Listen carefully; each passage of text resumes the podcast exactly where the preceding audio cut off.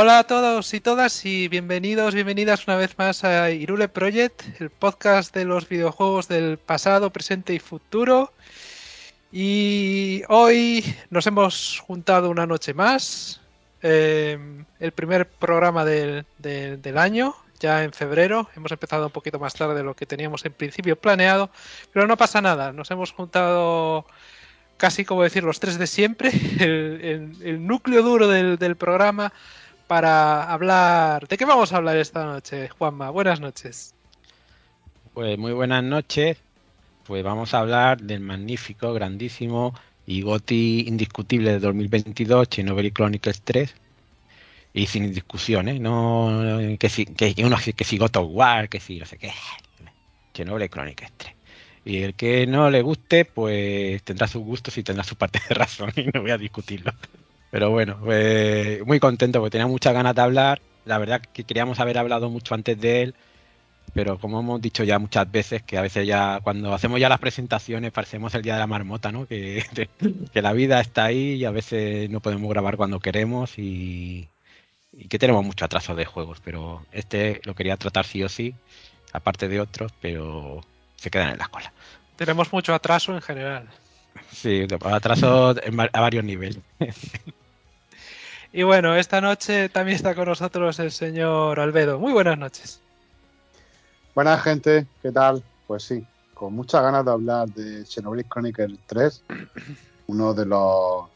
Yo, yo, no voy a decir, no voy a estar como Juan Manuel que el Gothic, a mí me gustó otros juegos más que este, pero sí que es verdad que me pareció el, el mejor RPG de, del año 2022 y uno de los mejores RPGs que he jugado en, en los últimos años.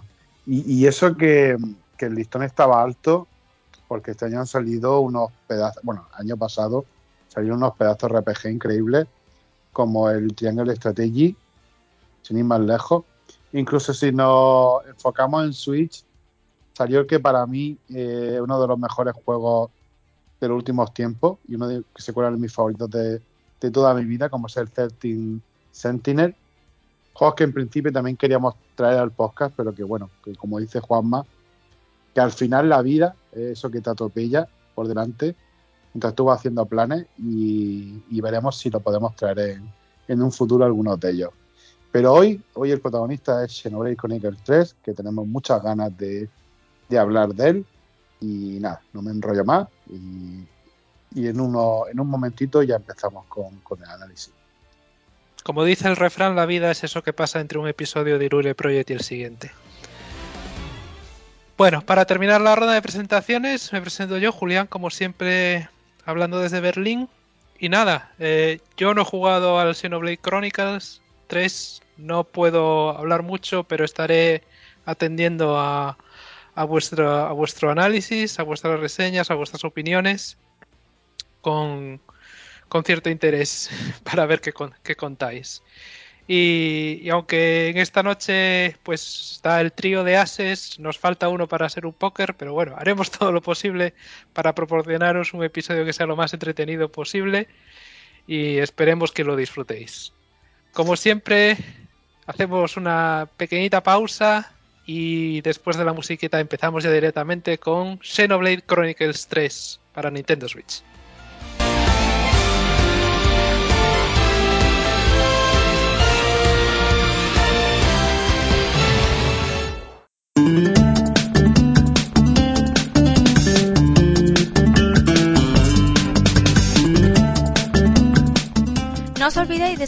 Twitter como arroba iruleproject y darle me gusta en nuestra página de Facebook, así como de suscribiros a nuestro canal de YouTube. También podéis visitarnos en nuestra página web www.iruleproject.es y de participar en nuestro foro.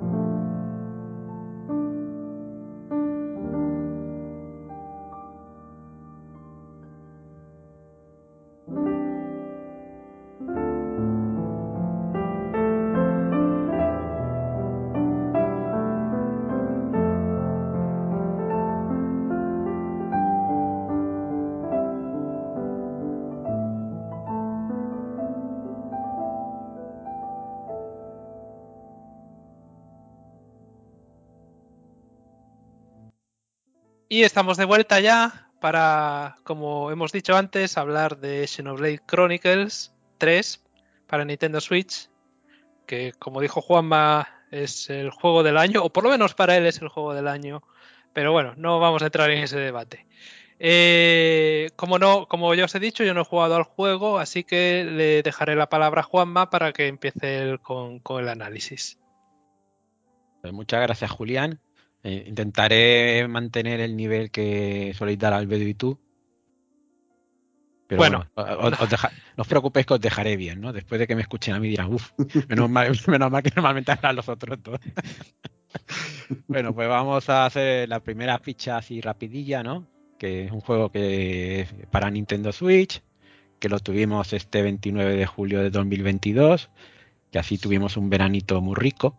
A mí justamente me pilló justamente el fin de semana que acababa mis vacaciones, ¿no? Digo, digo, y, y no fue tan guay, ¿no? Digo, yo hubiera cogido a principio de vacaciones y no veas. Pero bueno, Pero yo- Eh, yo, yo por- e, yo por- yo, en cambio, eh, aunque tampoco estaba de vacaciones, de hecho, ya me enteré ahí que yo, yo iba a estar todo el mes de agosto de vacaciones. No pude al final cogerla en agosto porque hicimos la- donde yo trabajo un cambio de software del programa que utilizamos para, para trabajar y me lo tuve que chupar entero todo el mes, pasando, picando Mm. básicamente código, meter todos los datos.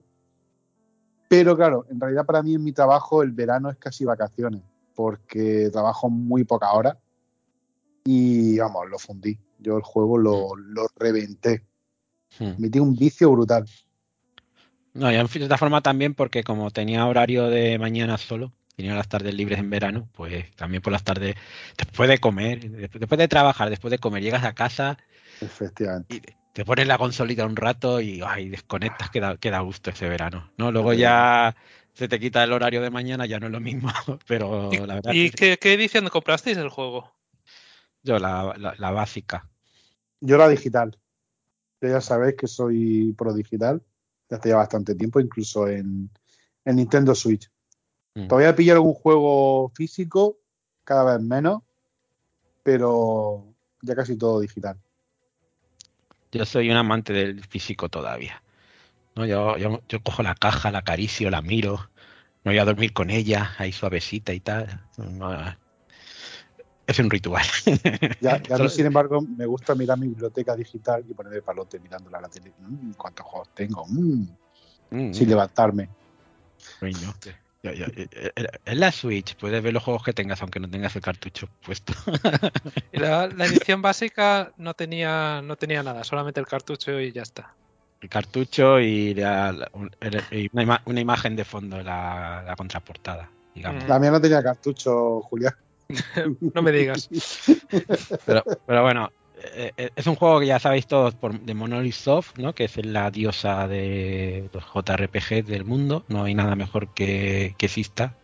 Y el que diga lo contrario, pues, como he dicho antes, pues tendrá su parte de razón y no me meto ahí. Entonces, que bueno, tuvimos la versión física, una, edición coleccionista que ya hablaremos después, que salió más tarde y, y solo en la tienda de Nintendo, ¿no? Y, y luego la versión digital, que tenía dos versiones, ¿no? La digital normal y la que incluía el parche de expansión. ¿Tú cuál te pillaste, Albedo? La normal. La normal, ser bien, porque al final hasta que no sepa lo que es el pase de expansión, mejor esperarse. Pues sí, sí. ¿No? Entonces, bueno, vamos a hacer un poco de historia y así de paso comentamos lo de la coleccionista, ¿no? Que lo tenemos ahí y así seguimos dos apartados. Pues entonces, eh, a nosotros nos anunciaron justamente en el 9 de febrero de 2022 en un direct el Xenoblade Chronicles 3, ¿no? Que está muy guay que el mismo año ya te lo, te lo anuncien relativamente pronto, pero iba a salir en septiembre. Entonces, que de repente, eh, el día 19, pues se, se, hizo un anuncio del juego, ¿no? De que se había adelantado, ¿no? Y se había adelantado a, al 29 de julio de 2022. Yo supongo, pienso, creo, ¿no? Que uno de los posibles motivos es que Splatoon también, tenía, que también tenía que salir en verano. ¿no? Y, y, Splatoon siempre había sido un, un, juego que había salido a principios de verano, ¿no? Porque es un juego que además pega mucho con el verano Splatoon, ¿no? Tú lo ves y, y sí que tiene aire de verano. Y, y Splatoon al final lo pasaron a septiembre, que justamente era la fecha que iba a salir el Xenoblade 3. Entonces, que como el Xenoblade debía estar ya terminado, yo mi suposición es que intercambiaron fechas Xenoblade 3 y Splatoon 3. ¿No? Pero ¿qué pasó? Yo, Que, yo claro, tengo otra. Dime, Ahora explico yo la mía. explícala, explícala. ¿La explico yo la mía? Sí, venga. Vale. Pues yo creo que, que viene todo de del retraso del Zelda. Yo creo que ahí tuvieron que mover fechas y como en realidad Nintendo tiene casi todos sus juegos, bueno, casi todos sus juegos no, pero tiene una cartera de juegos terminados, como se ha demostrado, por ejemplo, con este Fire Emblem Engage, que los tiene terminados, los tiene como guardados y los va distribuyendo. Eh, yo creo que el retraso del Zelda hizo mover un poco los lanzamientos de, de mitad hacia adelante de 2022. Y creo que por eso se adelantó el juego de de, de Xenoblade Chronicles 3 para cubrir huecos. Bueno, son dos teorías y ahora digamos a Julián, ¿tú cuál teoría darías como buena? No lo sé, lo que sorprende es que un juego se adelante. Es Sí. muy raro. Es Sí. muy, muy raro. Pero yo creo que es por eso. yo- yo creo que es por, porque Nintendo ya sabemos que tiene muchos juegos terminados y no los saca. O sea, no los saca como las demás compañías cuando ya está terminado y tal, sino que se los guarda y, lo, y, va, y va viendo cómo, cómo ir sacándolos para tapar huecos y, ese tipo de cosillas ¿no? que hace Nintendo, ¿no? Sí, antes no tanto, pero ahora desde que la Switch es su única consola, pues claro, tiene más juegos como para repartir, ¿no? Antes con la 3DS y la Wii U, por ejemplo, pues claro, tenías que sacar para una máquina para otra y cubrir a las dos máquinas. Ahora con una máquina es mucho más fácil y, y la verdad es que desde que hemos salido de la Switch, en lo que, es el ritmo de lanzamiento de Nintendo en estos seis años, ha sido espectacular. ¿Sabes? Que antes no podía hacerlo este, este tipo de cosas, lógicamente. Pero bueno, ¿qué provocó este adelanto? ¿no? Porque todo adelanto tiene unas consecuencias, ¿no? ¿Y cuáles fueron esas consecuencias, señor Albedo? Pues provocó que la edición coleccionista no pudiera estar a tiempo con el juego, ni más ni menos. Y la verdad que una cosa pues, bastante extraña, ¿no? Una algo que yo nunca, yo no recuerdo que haya pasado alguna vez, ¿no? Normalmente siempre las ediciones coleccionistas están y precisamente porque ya más o menos calculan cuándo va a salir el juego, ¿no? Mm. Y entonces, ¿esto qué es lo, qué es lo que nos dice? Que, que cuando, eh, ¿cuándo salió al final la coleccionista? O sea, la coleccionista la anunciaron para septiembre, pero incluso salió más tarde de septiembre. O sea, que más o menos te puede dar, podemos saber la fecha en la que estaba inicialmente programado Xenoblade 3, que era para finales de año. Con lo cual, eh, pues el Zelda hubiera salido en veranito. Yo- tiene toda la pinta. Bueno, la primera fecha, la primera fecha que se dio siempre de Chernobyl fue septiembre. Entonces, que, eh, pero bueno, como entre una cosa y otra, yo creo que ya, les daba igual a la coleccionista. Y Si ha sacado el juego, le debe dar un poco igual. Que las coleccionistas, la coleccionista, si no me equivoco, eh, la sacaron sin juego, me parece, ¿no? Solo, solo, Sí. solo- solo era el material, que si no me equivoco era una caja, que la caja es súper chula, ¿no? La caja externa con el libro de ilustraciones y, y una caja metálica, ¿no? Y no sé, llevaba algo más. Pero La verdad que no lo sé. una pregunta, ¿se había reservado la coleccionista? ¿Qué pasaba? ¿Te daban el juego normal, el juego básico y después esperabas a que te llegase el resto del no, paquete? no, no, o- o sea, la, la idea es que como, como, claro, como salió el juego antes, eh, realmente lo que hicieron es eh, tú cómprate el juego, la versión que tú quieras, digital o física, que ya lo que, lo que tendrás será eh, la edición coleccionista sin juego, porque el juego tú ya lo tienes. Ah, o sea, la coleccionista es solamente el material de... Efectivamente, efectivamente. Ah, vale, vale, vale. No es la primera vez que esto pasa, de que una edición coleccionista viene sin juego. No, sí, eso sí, o sea, eso ya ha pasado más veces, pero quiere decir que se te venda como meses después de salir el juego. Mm. Pero bueno, fue, fue, fue el parche que hicieron para, para cumplir con la coleccionista.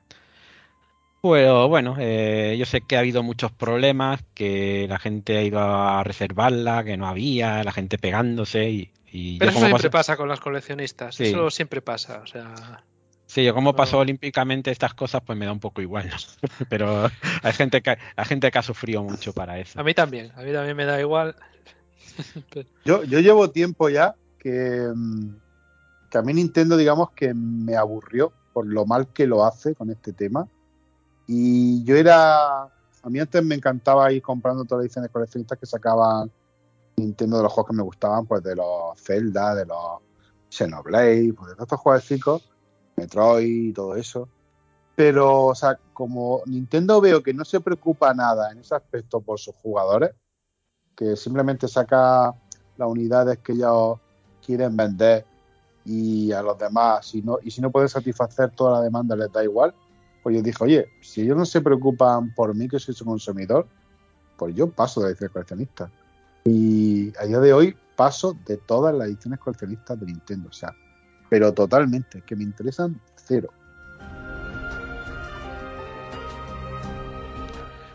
A mí siempre me, me, han interesado poco y creo que tengo solamente una edición coleccionista de un juego y me, me, he, me, he arrepentido de comprarla porque al final el contenido extra que tiene no.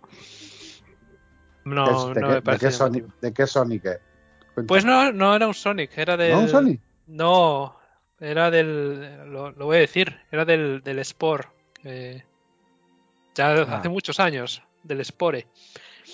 Sí, seguro, que te, seguro, que te, arrepentiste hasta de comprar el juego, ¿no? Sí, después me arrepentí hasta de comprar el juego. Aunque hubiera venido solo.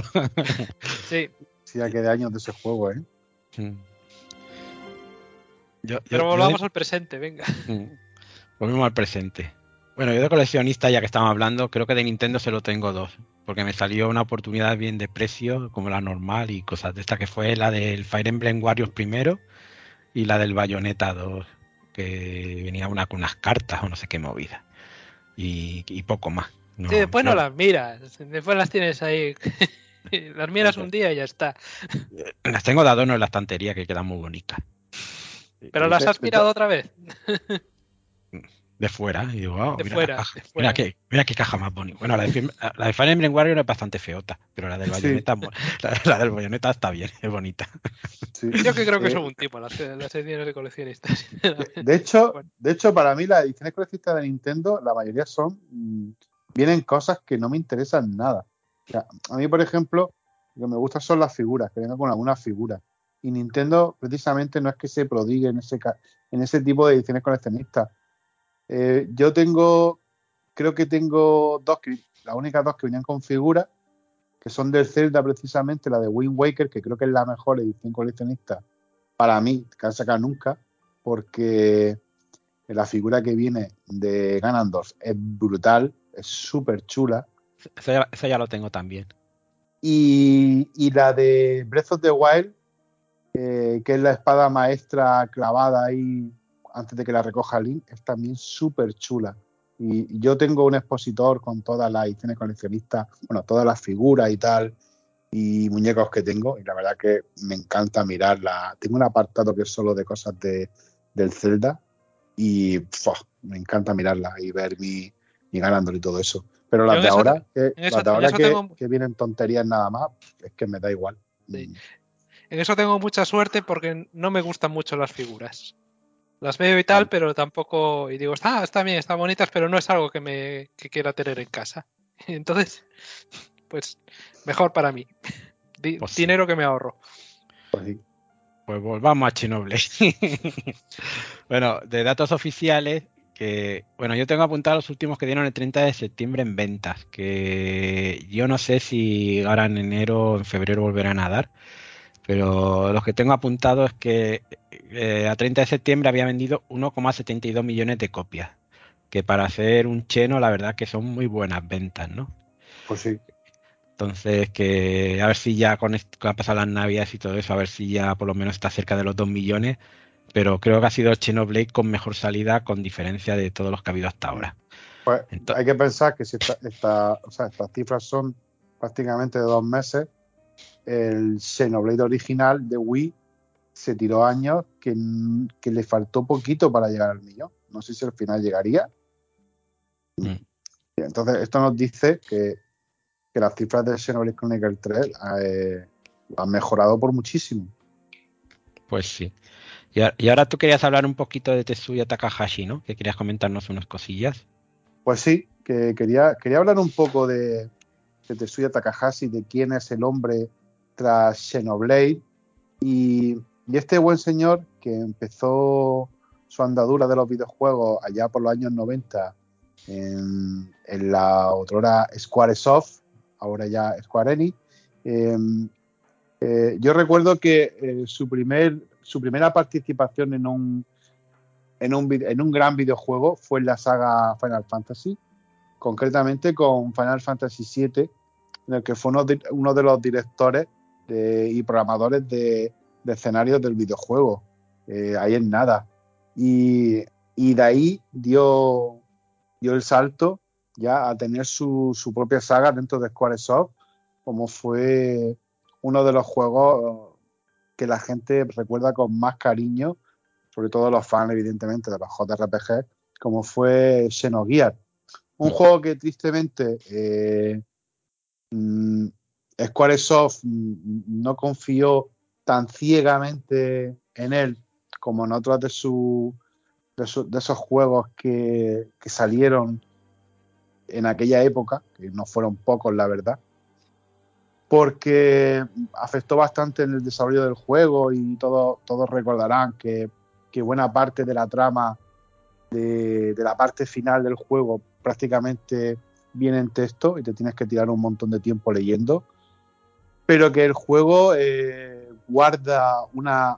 Un, de, hay detrás de él ¿no? una gran base de, de seguidores que lo, vamos, que hoy en día lo siguen recordando y lo siguen añorando y, le, y para muchos les parece uno de los mejores, si no el mejor RPG de, de la historia. Ahora, ¿Y Juanma? No, quería comentar un par de cositas, ¿no? Porque justamente, ya como os comentado antes, estuve enfermo hace unos días y veía vídeos de YouTube como si hubiera un mañana, dejándolo, y justamente mi reportaje de Tetsuya Takahashi, y comentó que cuando él trabajó en Final Fantasy VII, él se enfadó mucho, ¿no? Porque él quería hacer un juego en 3D, totalmente, ¿no? Y ya quería utilizar la tecnología 3D y aplicarla al juego. Y, y tuvo muchos conflictos con Square Enix, bueno, con Squaresoft en ese momento, porque no quisieron hacer el juego en 3D como él quería, ¿no? Entonces que al final, bueno, al final sabéis que Final Fantasy VII son escenarios pre-renderizados y al final, después, como tenía mucho mucho buen rollo con Sakaguchi y todo esto, ¿no? Pues al final le dejaron hacer el juego que él quiso, que era el Xenogears, y, y por eso Xenogears es todo en 3D, ¿no? Porque era su visión de hacer un juego en esa época, ¿no? El problema que tuvo Xenogears, que se le echó el tiempo encima, es que parece ser que, que digamos que los ingenieros de programación que tenían, pues no estaban muy duchos en el tema del 3D todavía, y todo esto le provocó que el juego se retrasara bastante, ¿no? Entonces que al final, como él quiso acabar la historia sí o sí, porque ya se habían quedado sin dinero, sin tiempo y sin presupuesto, al final el tema de poder acabar la historia fue un favor que pidió él y les dejaron al final acabar la historia porque como no iba a haber un Xenogears 2 porque no Square Enix por ventas y todo esto o por como estaba yendo el proyecto estaba claro que no lo iba a ver pues le dejaron por lo menos acabar la historia de esta forma por eso es queda tan raro el final de tanto texto como comenta. Simplemente era eh, comentar esto. Pues sí, eh, o sea, Square Enix que estaba en su, bueno, Squaresoft que estaba en uno de sus momentos más álgidos, eh, pues fijaros, sacó Final Fantasy VII, Final Fantasy VIII, Final Fantasy IX, vamos, la, la trilogía más famosa de, de Final Fantasy, seguramente más querida por, por sus fans, sacó juegos como Parasite F, sacó también el Chrono Cross, vamos, una colección y, muchos más, una colección de, de, increíbles RPG. Y bueno, y este es, y este Xenogear con el que de suya, Takahashi no, pues no quedó muy, muy contento eh, con Squaresoft, ¿no? Por, por no, no haber podido plasmar ¿no? su, su RPG, ¿no? Su sueño, su, era, era su ópera prima, recordemos, este Xenogears. ¿Qué pasó? Pues que se largó de, de Squaresoft y bajo el manto de, de Namco, ahora Bandai Namco, eh, creó lo que sería una de, la, de las empresas de videojuegos eh, ahora más queridas por, por Juanma, como es Monolith Soft, Mm. que eh, durante la generación de, de PlayStation 2 se encargó de realizar la, la trilogía de, de Xenosaga. Eh, como veis, el nombre de el nombre de Xeno ha estado siempre vinculado a, a Tetsuya Takahashi, eh, el original de Xenogear, y luego es como una especie de, de- de marca, ¿no? Para que todo el mundo sepa que, que son juegos suyos, que son de, de Tetsuya Takahashi.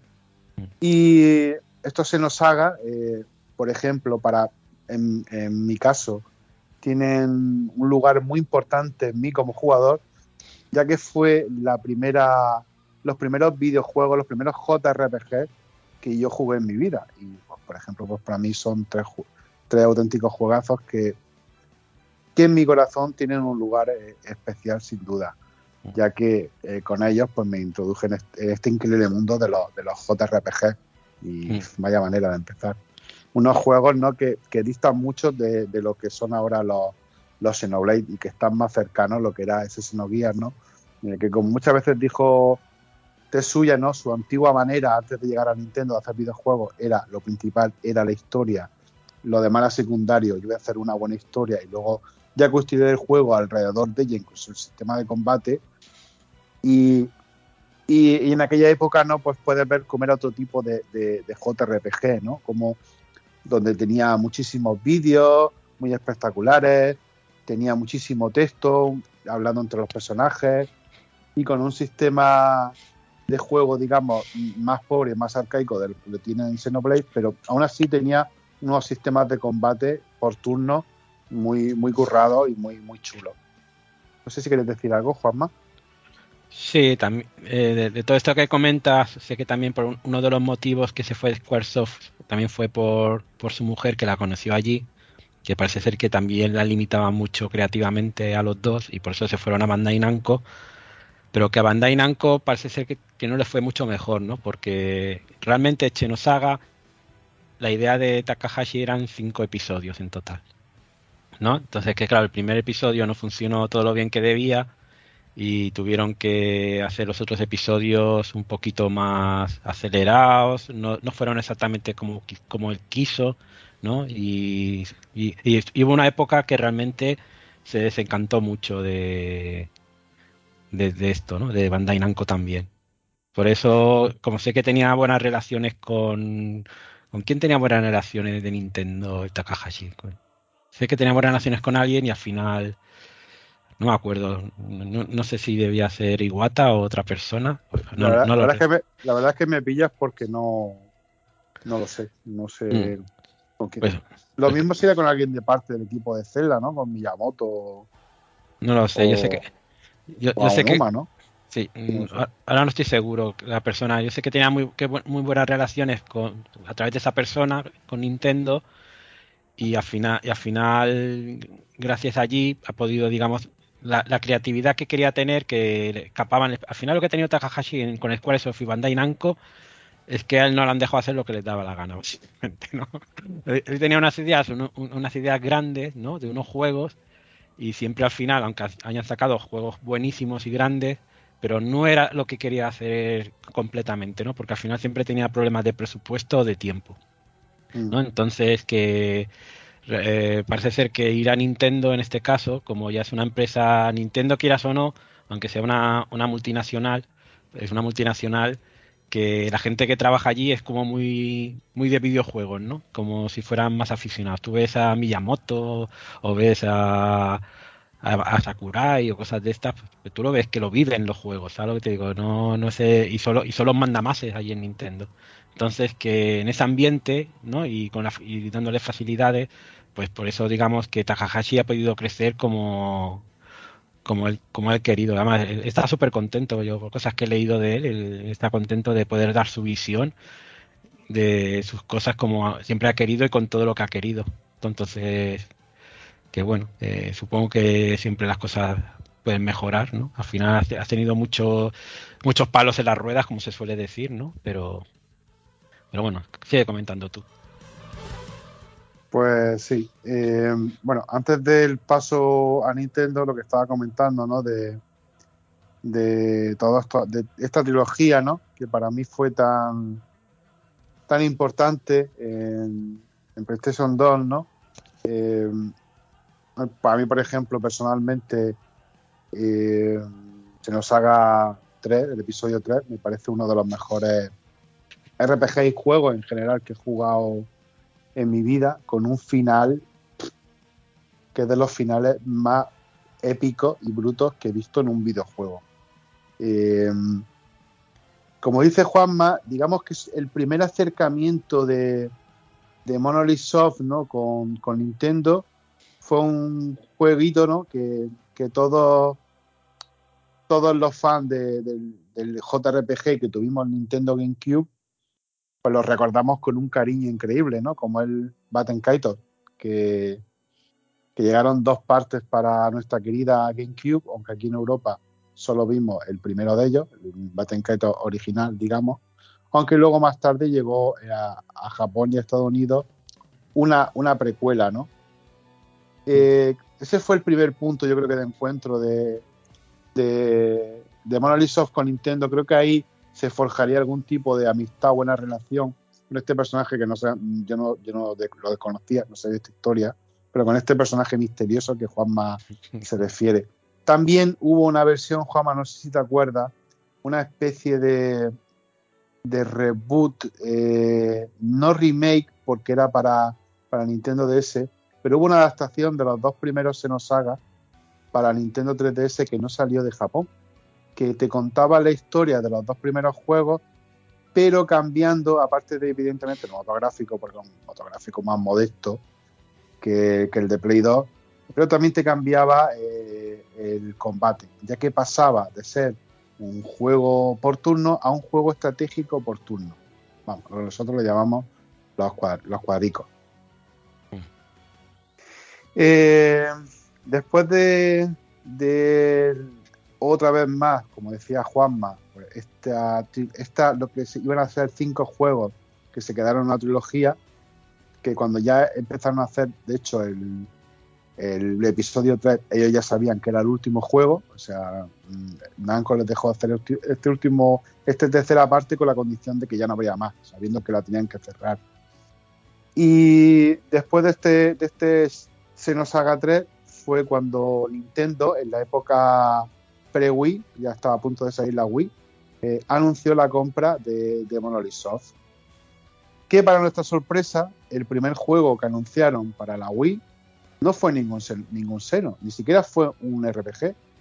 Fue eh, un juego que nos dejó a todos boquiabiertos, porque no lo esperábamos, como fue el Disaster Day of Crisis. Un juego que, la verdad, pues que que no le pegaba nada a Monolith Soft, pero que según la gente que la ha jugado, como por ejemplo nuestro compañero Mike, que siempre ha hablado maravillas de este juego, eh, fue también una introducción a lo que era el Wii Mode eh, bastante acertada y que aprovechaba bastante bien todas las funciones de lo que por aquel entonces, en 2008, era el increíble control, nuevo control de, la Nintendo Wii, ¿no? a mí Disaster of Crisis, a mí un juego que me encantó. Es un juego que parece una película esta de serie B, ¿no? Porque tiene muchas cosas muy cutre. Pero, joder, enganchaba, ¿no? Y era, divertido. eh, Y, a mí me gustó mucho. Y además fue curioso porque no salió en América, o, o al final no sé si acabó saliendo, pero sé que, que al menos de salida no salió en América. Yo creo que era porque dejaba al presidente de los Estados Unidos como si fuera un títere que no se entera de nada. porque yo cuando veía el juego era como. Hay un montón de desastres y era como un patán el presidente, ¿no? Yo, bueno, yo creo, yo creo que fueron unos visionarios y que se adelantaron a su tiempo. Vieron un poco en el futuro a un, a un presidente de Estados Unidos que ya por suerte, no, por fortuna, no está. Bueno, pero tenemos a otro que para el caso es lo mismo.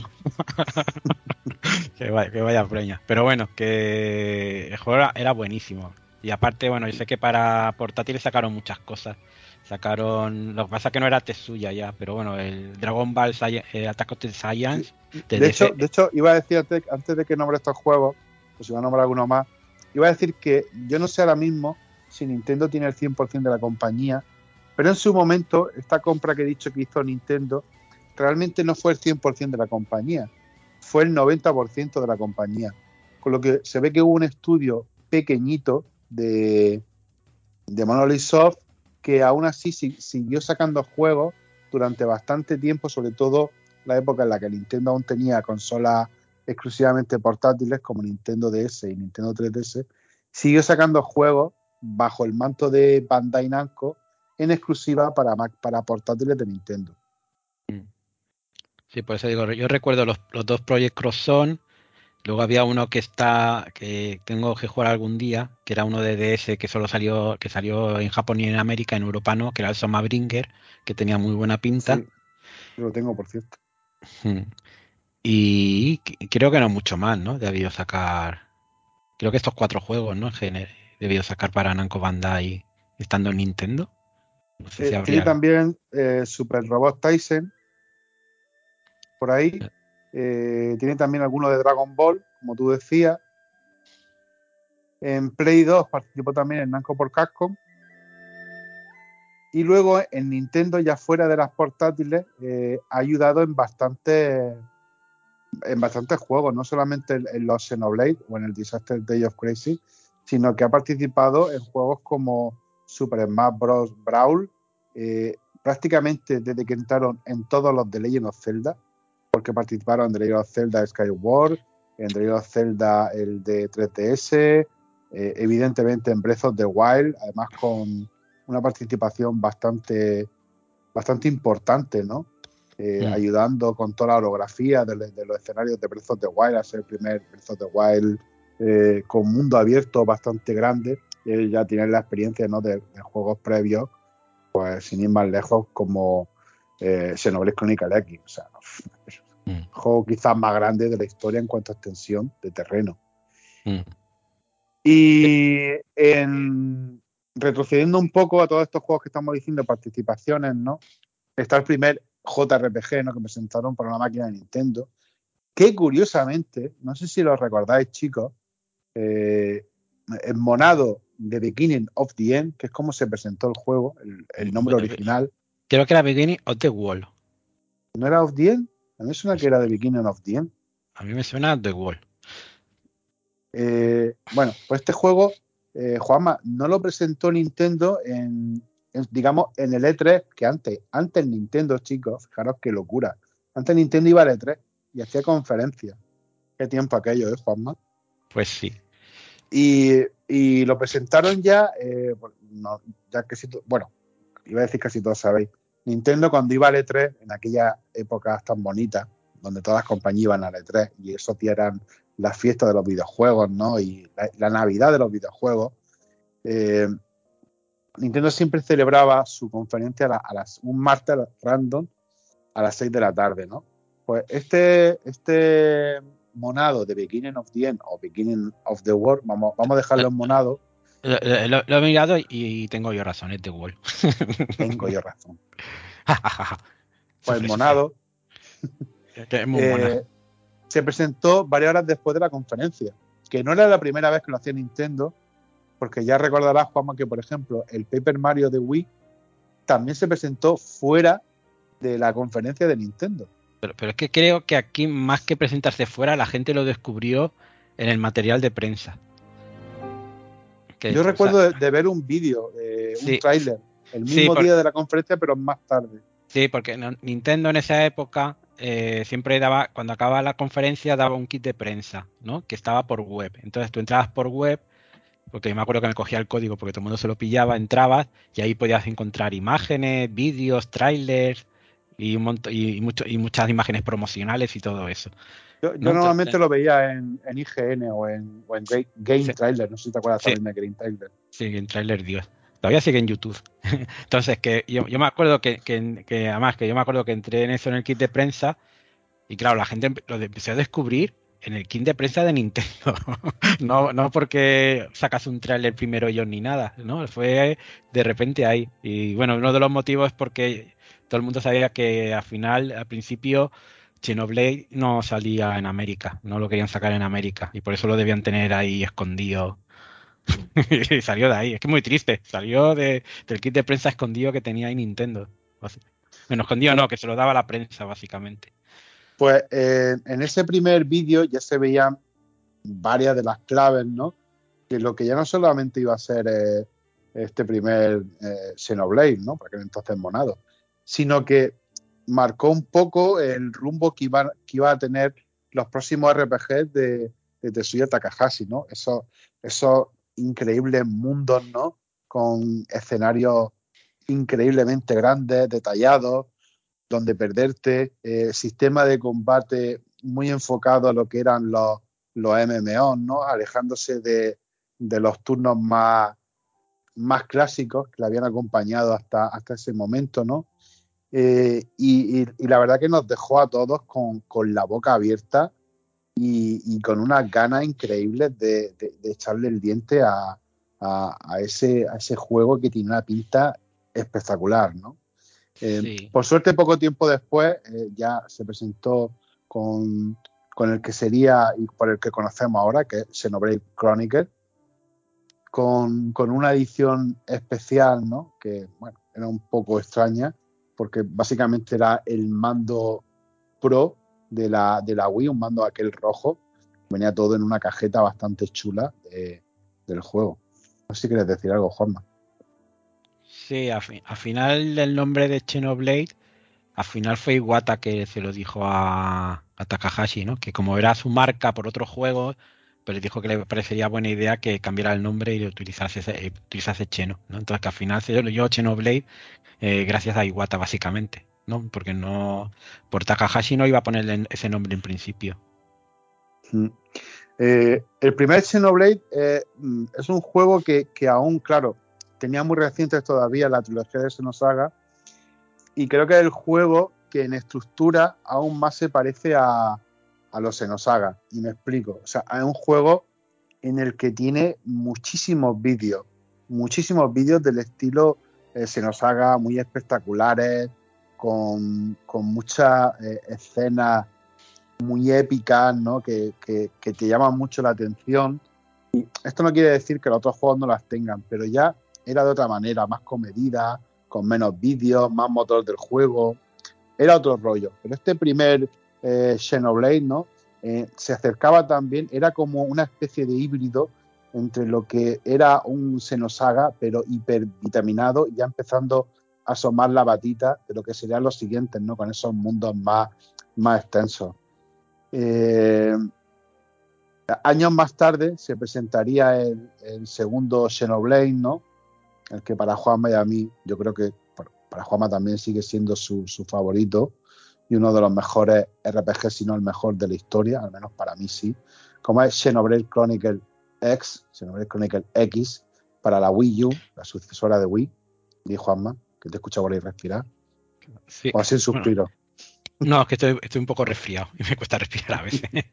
Pero bueno, ya, ya sabemos que, los, que para nosotros Xenoblade, digamos, si un juego es un RPG de verdad, ¿no? Que eh, te tengas que, que, descubrir lo que es un mundo y tal, ese Xenoblade Chronicles X, ¿no? Yo creo que tiene todo lo que un RPG tiene que tener, ¿no? Que a lo mejor a ti te puede gustar más historia y tal, ¿no? Pero lo que es sumergirte en un mundo, de ir a donde tú quieras y con montones de posibilidades y de todo, yo creo que es el juego que lo hace mejor de todos los que existen en el mundo.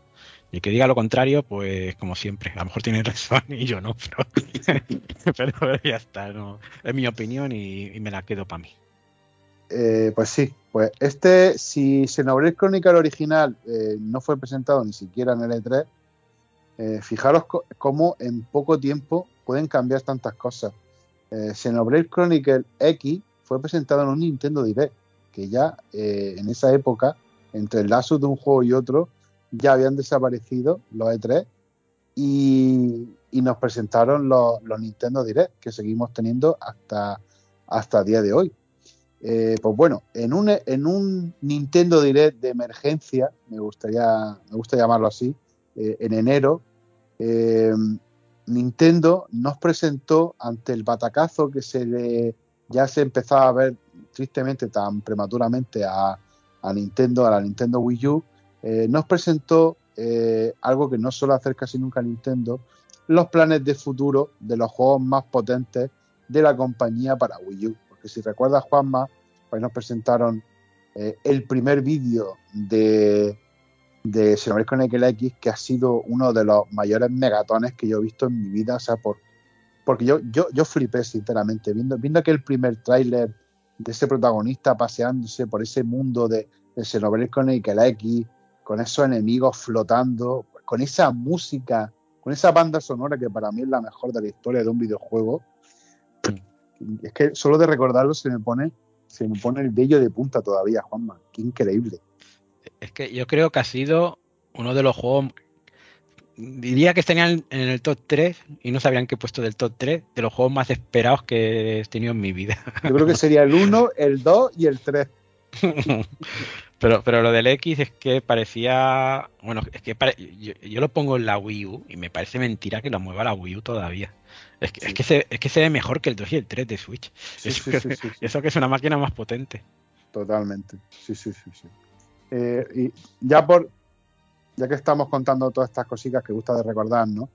Aparte de este Xenoblade Chronicle X, ¿no? Se enseñó el remake del. Se anunció y se enseñó el remake del Wind Waker, del Legend of Zelda Wind Waker. Se anunció el proyecto entre Atlus y Nintendo, ¿no? Lo que luego sería el Tokyo Mirage. Ya se anunció en ese, en ese Nintendo Direct. Y, y, creo que sí de Megatones, no sé si se anunció algo más. Juanma, ¿tú te acuerdas de algo más? Aparte del Wind Waker, el Xenoblade, que vamos, aparte digo, ¿sabes? Pedazo de tres bichos que se anunciaron ahí remake de Wind Waker, Xenoblade Chronicle X, el este Tokyo Mirage. Yo, yo creo yo que solamente... fueron esos los tres bombazos, ¿no? Pues no recuerdo ya tanto de eso. Pero bueno, yo sé, seguramente me quedé estaciado con el Chino con el Chino X y todo me voy a dar igual todo el resto.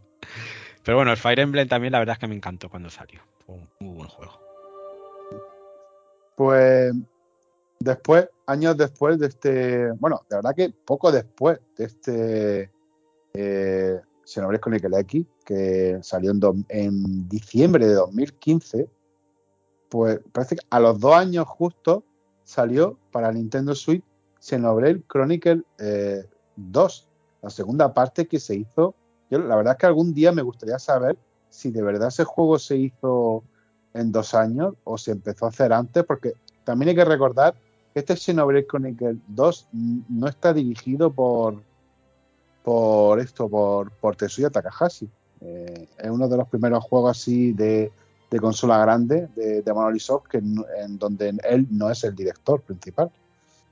Y, y tiempo después se anunció una expansión, la de Torna, que incluso se llegó a salir en 2018 con el juego principal y esta expansión en un, en un nuevo juego físico. Y ya después de esto, chicos, llegamos a Xenoblade Chronicle 3, que como tú bien has dicho, salió el 29 de julio de 2023, de 2022, perdón. Hmm. Pues sí, ha tenido una buena trayectoria, ¿no? De bombazos tras bombazos. Y bueno, y aparte de eso, que, que, como he dicho antes, que ha trabajado en varios juegos, es que ha trabajado también en la saga Splatoon o en Animal Crossing, es que es, que es brutal los juegos que ha trabajado Monolith sí, es que me, he ido, me, he ido, saltando cosas porque tiene hay, tiene, hay tanto detrás de Monolith Soft desde que entró en Nintendo que, que, que es flipante. Sí, es increíble, ¿no? Todo, todo lo que ha hecho ahí. Se ha convertido en una de las compañías importantes, o, o de las más importantes que tiene Nintendo ahora mismo. ¿no? Mm. Y no, a mí me parece impresionante todo lo que todo lo que ha crecido Monolith Soft. Y yo creo que todo este tipo de juegos que está trabajando con Nintendo, ¿no? Tipo, como hemos dicho, Splatoon y tal, pues les sirve para luego poder hacer los juegos que ellos quieren, ¿no? Porque claro, eh, Nintendo se acostumbra, está muy mal acostumbrado a tener sagas que venden más de 10 millones fácilmente, ¿no? Y el, y el presupuesto que necesita un Xenoblade debe ser más alto que muchos de estos juegos, ¿no? Entonces, que yo creo que deben tener una especie de trato, ¿no? Que nosotros ayudamos en estos juegos y, y, tú me dejas a mí hacer lo que yo quiera con los míos, ¿no? Entonces, yo creo que es una buena relación, creo yo. Pues sí, es una buena simbiosis entre, entre Nintendo y, y Monolith Soft. Mm. ¿Y ¿qué tú, ¿y tú qué esperas del futuro de Monolith Soft? Pues- Xenox- el Xenox X2, ¿no? Sinceramente, mm, me encantaría que nos sorprendieran con algo nuevo. Mm. O sea, con algo nuevo fuera de, de Xenoblade, en, en consola grande. Me gustaría verlo eh, fuera de, de este mundo de Xenoblade y que se volvieran a, a reinventar. Más que, eh, que siguieran haciendo Xenoblade como si Final Fantasy fuera. Que yo creo que, que van a seguir con los Xenoblade, ¿no? Pero me encantaría que, que tuvieran algún otro, otro nuevo comienzo. No me importaría tampoco que, fuera- que siguiera siendo con, con la palabra Xeno delante, pero me encantaría, porque creo que, creo que también que, que se pueden llegar a estancar y aburrir de, de intentar hacer siempre, de estar encasillados ¿no? en este sistema de combate y en este tipo de, de diseño de escenario. Me encantaría verlo, eh, ya te digo, afrontar otra teología diferente, Mm. con Ya otras veremos. nuevas reglas. Ya veremos en un futuro. Eh, Pues ¿Y tú, Pasa- Juanma, qué esperas? yo, yo espero, pues. Xenoblade Chronicle X2. La acaba de Xeno- decir. Xeno- Xeno- Xenoblade X2. Es lo que hay, digo. el- es que te dejan ahí con ganas de más. Sobre todo con el final que tiene, que dice, "Ah, por favor, sácame, sácamela ya pa- para ayer, la, la- la continuación, por Dios. Espero que por lo mínimo saque al menos una expansión o alguna cosa de esta, algún día de esto, o que saquen un por con un episodio extra como con el remake del Chernobyl Chronicles o alguna cosa de estas, porque yo creo que es necesario. Lo necesito para vivir. Eh, bueno, pues vamos a seguir hablando ahora ya más del Chernobyl Chronicles 3, ¿no? Eh, en la página de Nintendo España, ¿no? No sé si habéis visto que han colgado entrevistas de con el equipo de bueno, con Tetsuya Takahashi, con Kokojima y Gen- Genki Yokota, ¿no? Del equipo de Monolith Soft. Y la verdad que han hablado de muchas cosas, ¿no? Entonces que he cogido un pequeño de resumen de cosas que más me han llamado la atención, ¿no? Y si quieres lo comentamos un poquito ahora, ¿no? Una de las Perfecto. cosas, una de las cosas que más llama la atención del juego es que el grupo de protagonistas son los seis, son seis, ¿no? Y resulta que los protagonistas siempre juegan todos a la vez. No es como la típica party, ¿no? Que tú tienes seis personajes, pero solo juegan tres, ¿no? Y luego los vas rotando.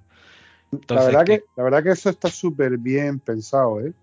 Porque, Mm. porque muchas veces, no sé si os pasa a vosotros cuando estoy jugando un JRPG, que muchas veces que te frustra, ¿no? El, el no, el no poder llevar a tal personaje que te gusta el diseño o tal, porque no, porque son el prota y dos más, o el prota y tres más. Y Mm. siempre están los tres o cuatro personajes que no puede elegir, que están siempre como el, cantando el banquillo, ¿no? Me Mm. pareció una solución y una idea brillante, la verdad.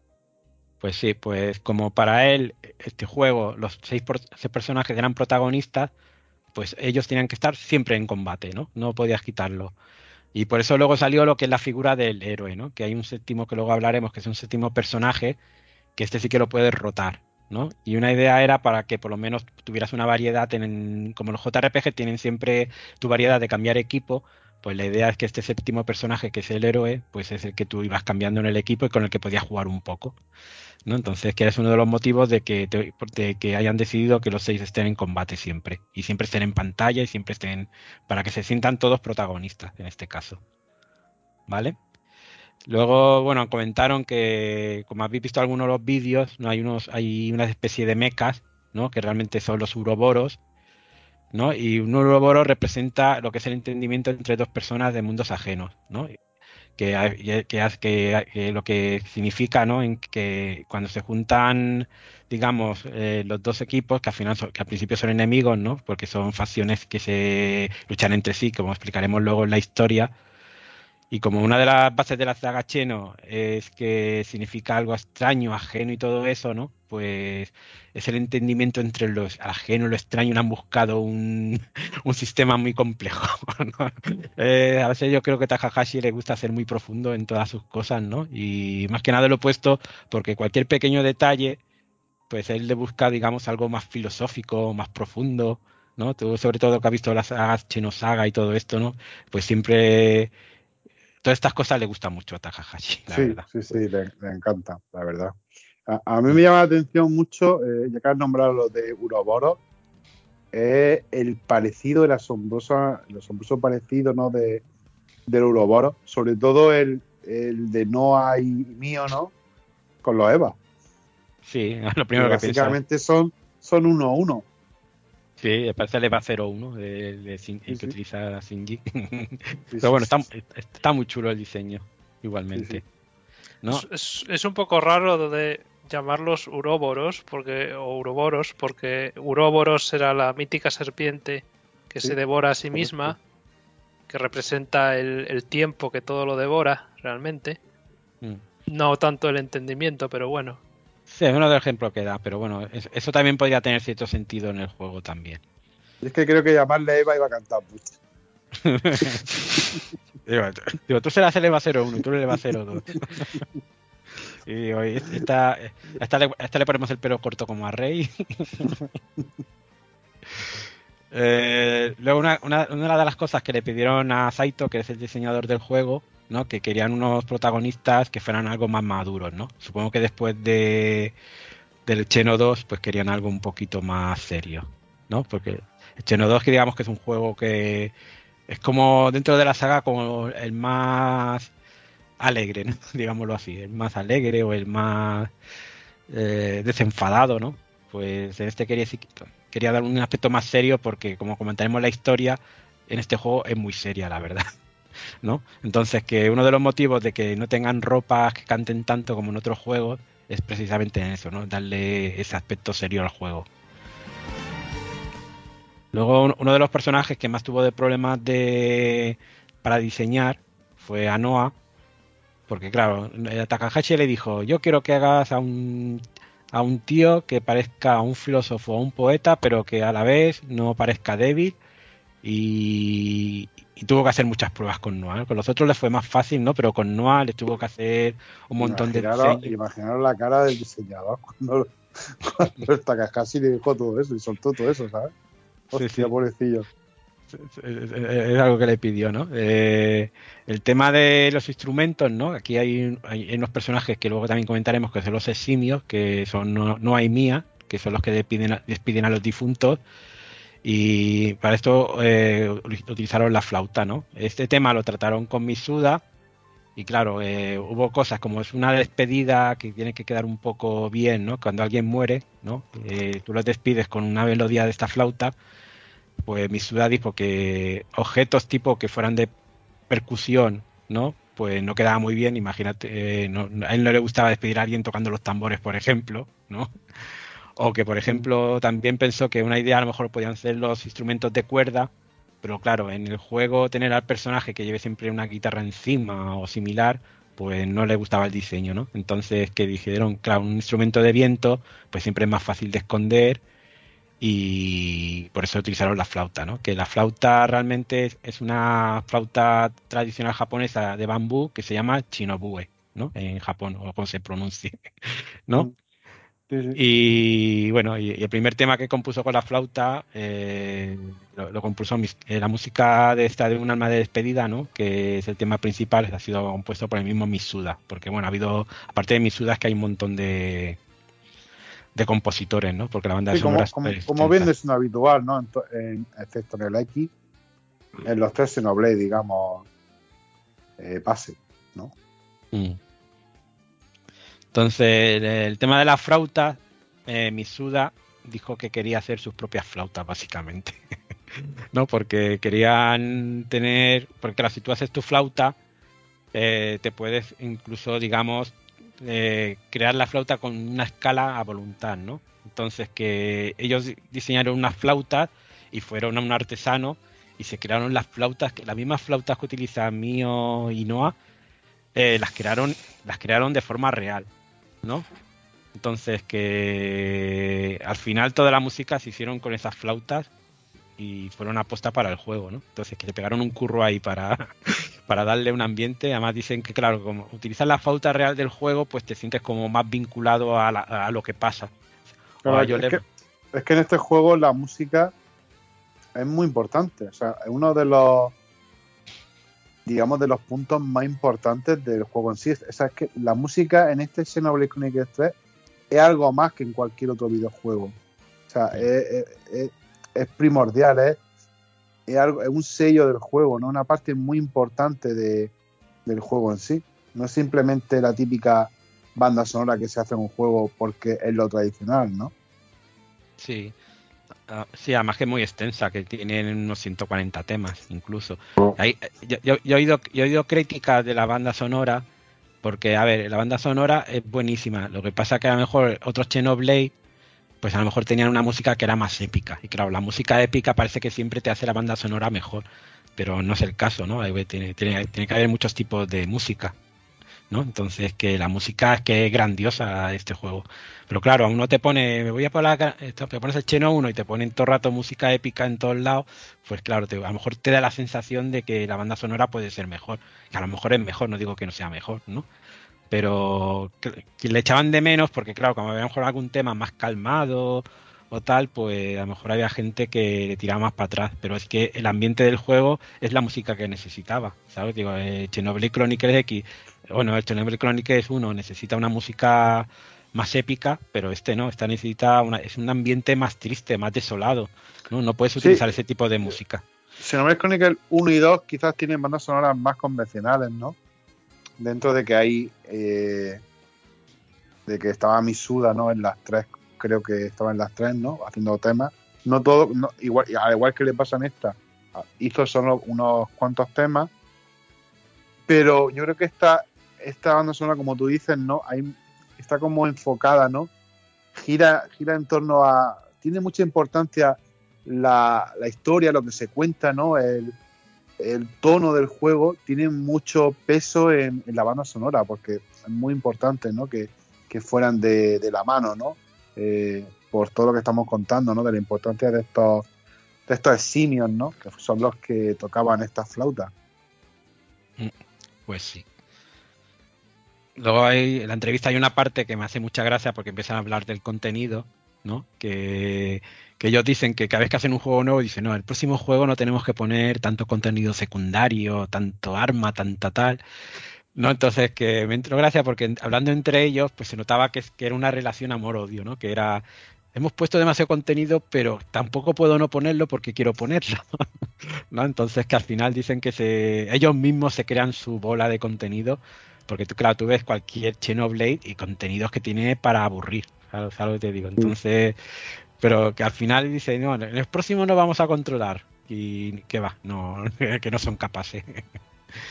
Luego también hacen un cálculo del tamaño del juego, ¿no? Y dicen que más o menos lo que es área caminable, ¿no? En el área que puedes caminar, ¿no? Olvidándote de espacios que son abiertos que a lo mejor no puedes acceder a ellos, pues, pero aunque no lo parezca, cinco veces mayor que en Cheno 2, el espacio.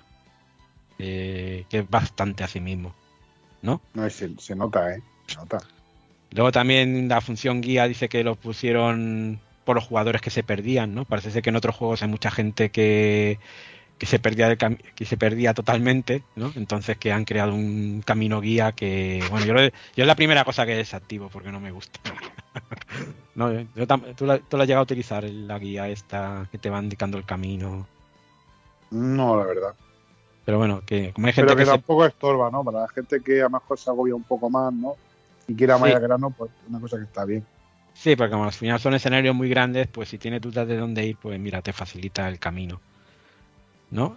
Eh, lo que dice es que, claro, si tú vas siguiendo la guía y solo vas por el camino principal, hay un montón de sitios que te vas a perder, colonias y todo esto. Entonces, que si solo vas por la historia principal, eh, más o menos, eh, solo vas a encontrar un tercio de todos los héroes que te vas a que, que hay en el juego.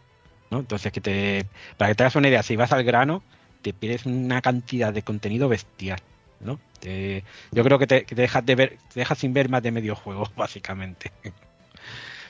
¿Vale? Eh, bueno, han confirmado que el pase de expansión van a incluir un contenido final como fue el de Torna, que si no me equivoco está, está más o menos programado para finales de este 2023. ¿No? Y, y- la pregunta final de la entrevista es que, ah, bueno, casi contestó que no, que este juego para él es la culminación de la, de la saga, ¿no?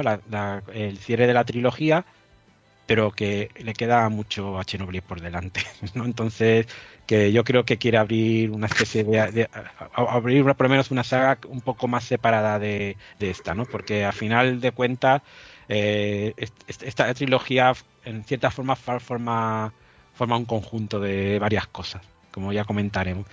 Y viendo esta pregunta final, te, voy a hacer unas preguntas, Albedo. Pregunta, pregunta. Hay unas preguntas porque este juego, desde el primer momento, tú ya sabes que tiene un enlace con Cheno 1, Cheno 2, porque ves la portada y en la misma portada ya se ve, digamos, lo que es la espada, la espada de Meconis ¿no? Que está en el Chernobyl 1 y se ve a Uraya, mm. que es una de, las de los titanes de Chernobyl 2. Pero en los mm. primeros minutos iniciales tuve muchas similitudes que, que juntan estos dos mundos, ¿no? Porque ahí tenemos muchas cosas que te hacen recordar a Cheno 1 y Cheno 2. Tú estos dos estos primeros minutos, estos primeros momentos, ¿no? que has ido jugando, ¿qué te recordaba a Cheno 1 a Cheno 2? A mí, sobre todo, eh, me vino a la cabeza mucho, eh, sobre todo al principio, más Xeno 1 que Xeno 2. Y, me explico, porque eh, la tecnología ¿no? que, se usaba en, en Xenoblade Chronicle 1, por ejemplo, es muy parecida ¿no? a estos diseños de estos mechas que se ven muchos, ¿no? Y de estos tanques o lo que sean, en, las, los primeros, en las primeras horas de, de, de Xenoblade Chronicle 3, ¿no? Entonces me recordó bastante a, a todo el mundillo de, de, de Xenoblade, ¿no? Del, primer Xenoblade original, la verdad. Tiene, mucho, tiene mucho sentido eso que dice. Y sí, hombre, la portada, como tú dices, la portada es que la ves y a mí sobre todo me evoca también a Xenoblade Chronicle 1. Eh, la verdad que de, de Xenoblade Chronicles 2 sí veo cosas, pero las vi ya un, poco, un poquito más adelante, ¿no? Que quizás no las puedo decir tan alegremente porque podrían ser consideradas como spoilers, ¿no? Mm. Pero yo, yo tardé, yo en Xenoblade Chronicles 2, las cosas que hacen referencia, tardé muchísimo más en verla y en querer verla que lo que fue de Xenoblade Chronicles 1, que sí al momento, el minuto prácticamente cero de partida, me, saltaron la alarma. ¿no? Eh. Hmm. Pues, eso tiene mucha razón, ¿no? Porque tú cuando ves el juego, eh, las primeras sensaciones que tiene es que digamos hay, hay digamos hay, hay dos hay digamos hay dos bandos que se pelean no que está el grupo de Keves y el grupo de Annus no entonces que tú desde el principio ya ves que Keves es Cheno 1 y Anus es Cheno 2 directamente. ¿Y por qué lo decimos?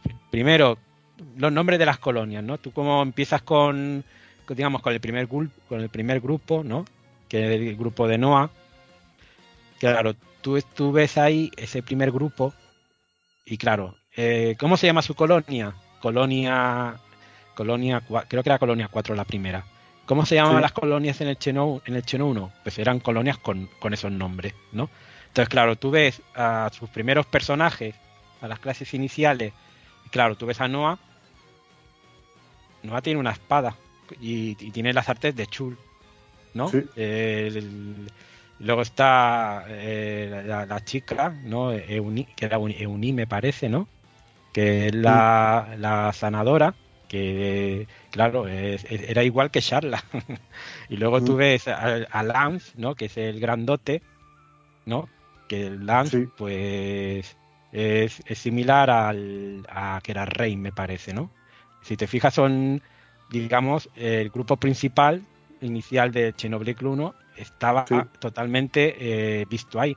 Pero eso no es todo, ¿no? Hay muchas más cosas, porque tú te das cuenta de que te vas fijando esas razas Tú, claro, tú ves a, tú ves a, digamos, a Noah. ¿Y Noah qué es? Un Uma, ¿no? Que es una de las razas de, del Xenoblade. ¿Qué, qué, qué, qué, es Charla? Una entidad, ¿no? Porque son de la entidad eran los personajes que tienen las la alas, que era un personaje del Xenoblade, ¿no? Era una raza del Xenoblade. Y luego está la duda más grande que puedes tener, ¿no? Dice, ¿quién es Lance? Pues Lance, eh, si te fijas, el diseño está muy basado en los mecones del Xenoblade 1. no sé si te lo has pensado alguna vez cuando lo viste al principio, que a mí es cosa que me chocó mucho. No, la verdad, o sea, sí que es verdad que, yo, no controlo tanto de las razas de los personajes como tú, pero sí que es verdad que los diseños sí que me recordaron mucho a los personajes de uno, sobre todo el de Lance.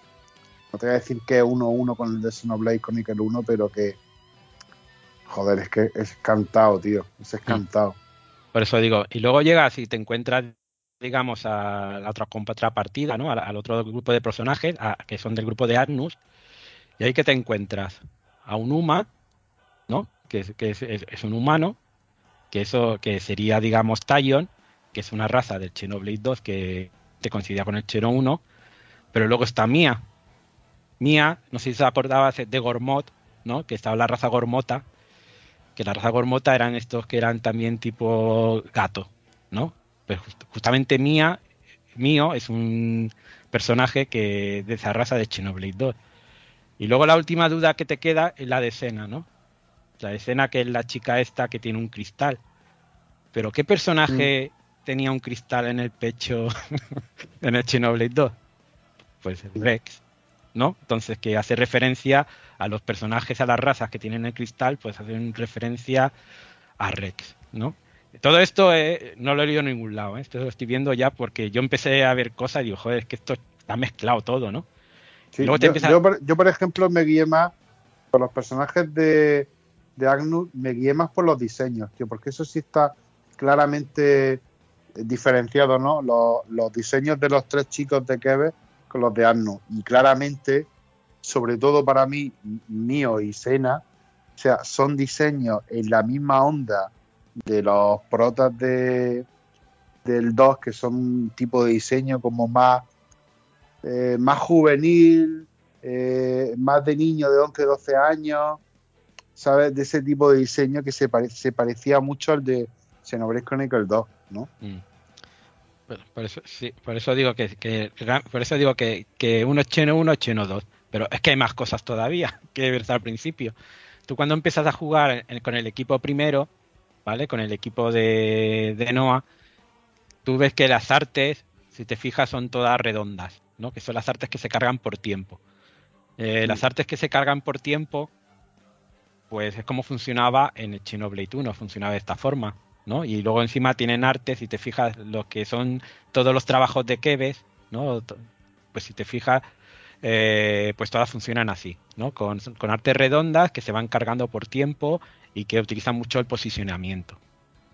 Pero claro, tú ves las artes de, de Keves y son rectangulares, que son las artes como funcionaban en el Xenoblade 2, que son artes que se recargan por, por impactos, ¿no? Por el uso del arte. ¿no? Mm. Entonces, que claro, te vas dando cuenta y dice, no, yo, yo, te hablo del principio, digo, joder, aquí digo, eh, es, se están repartiendo, ¿no? Una cosa y otra.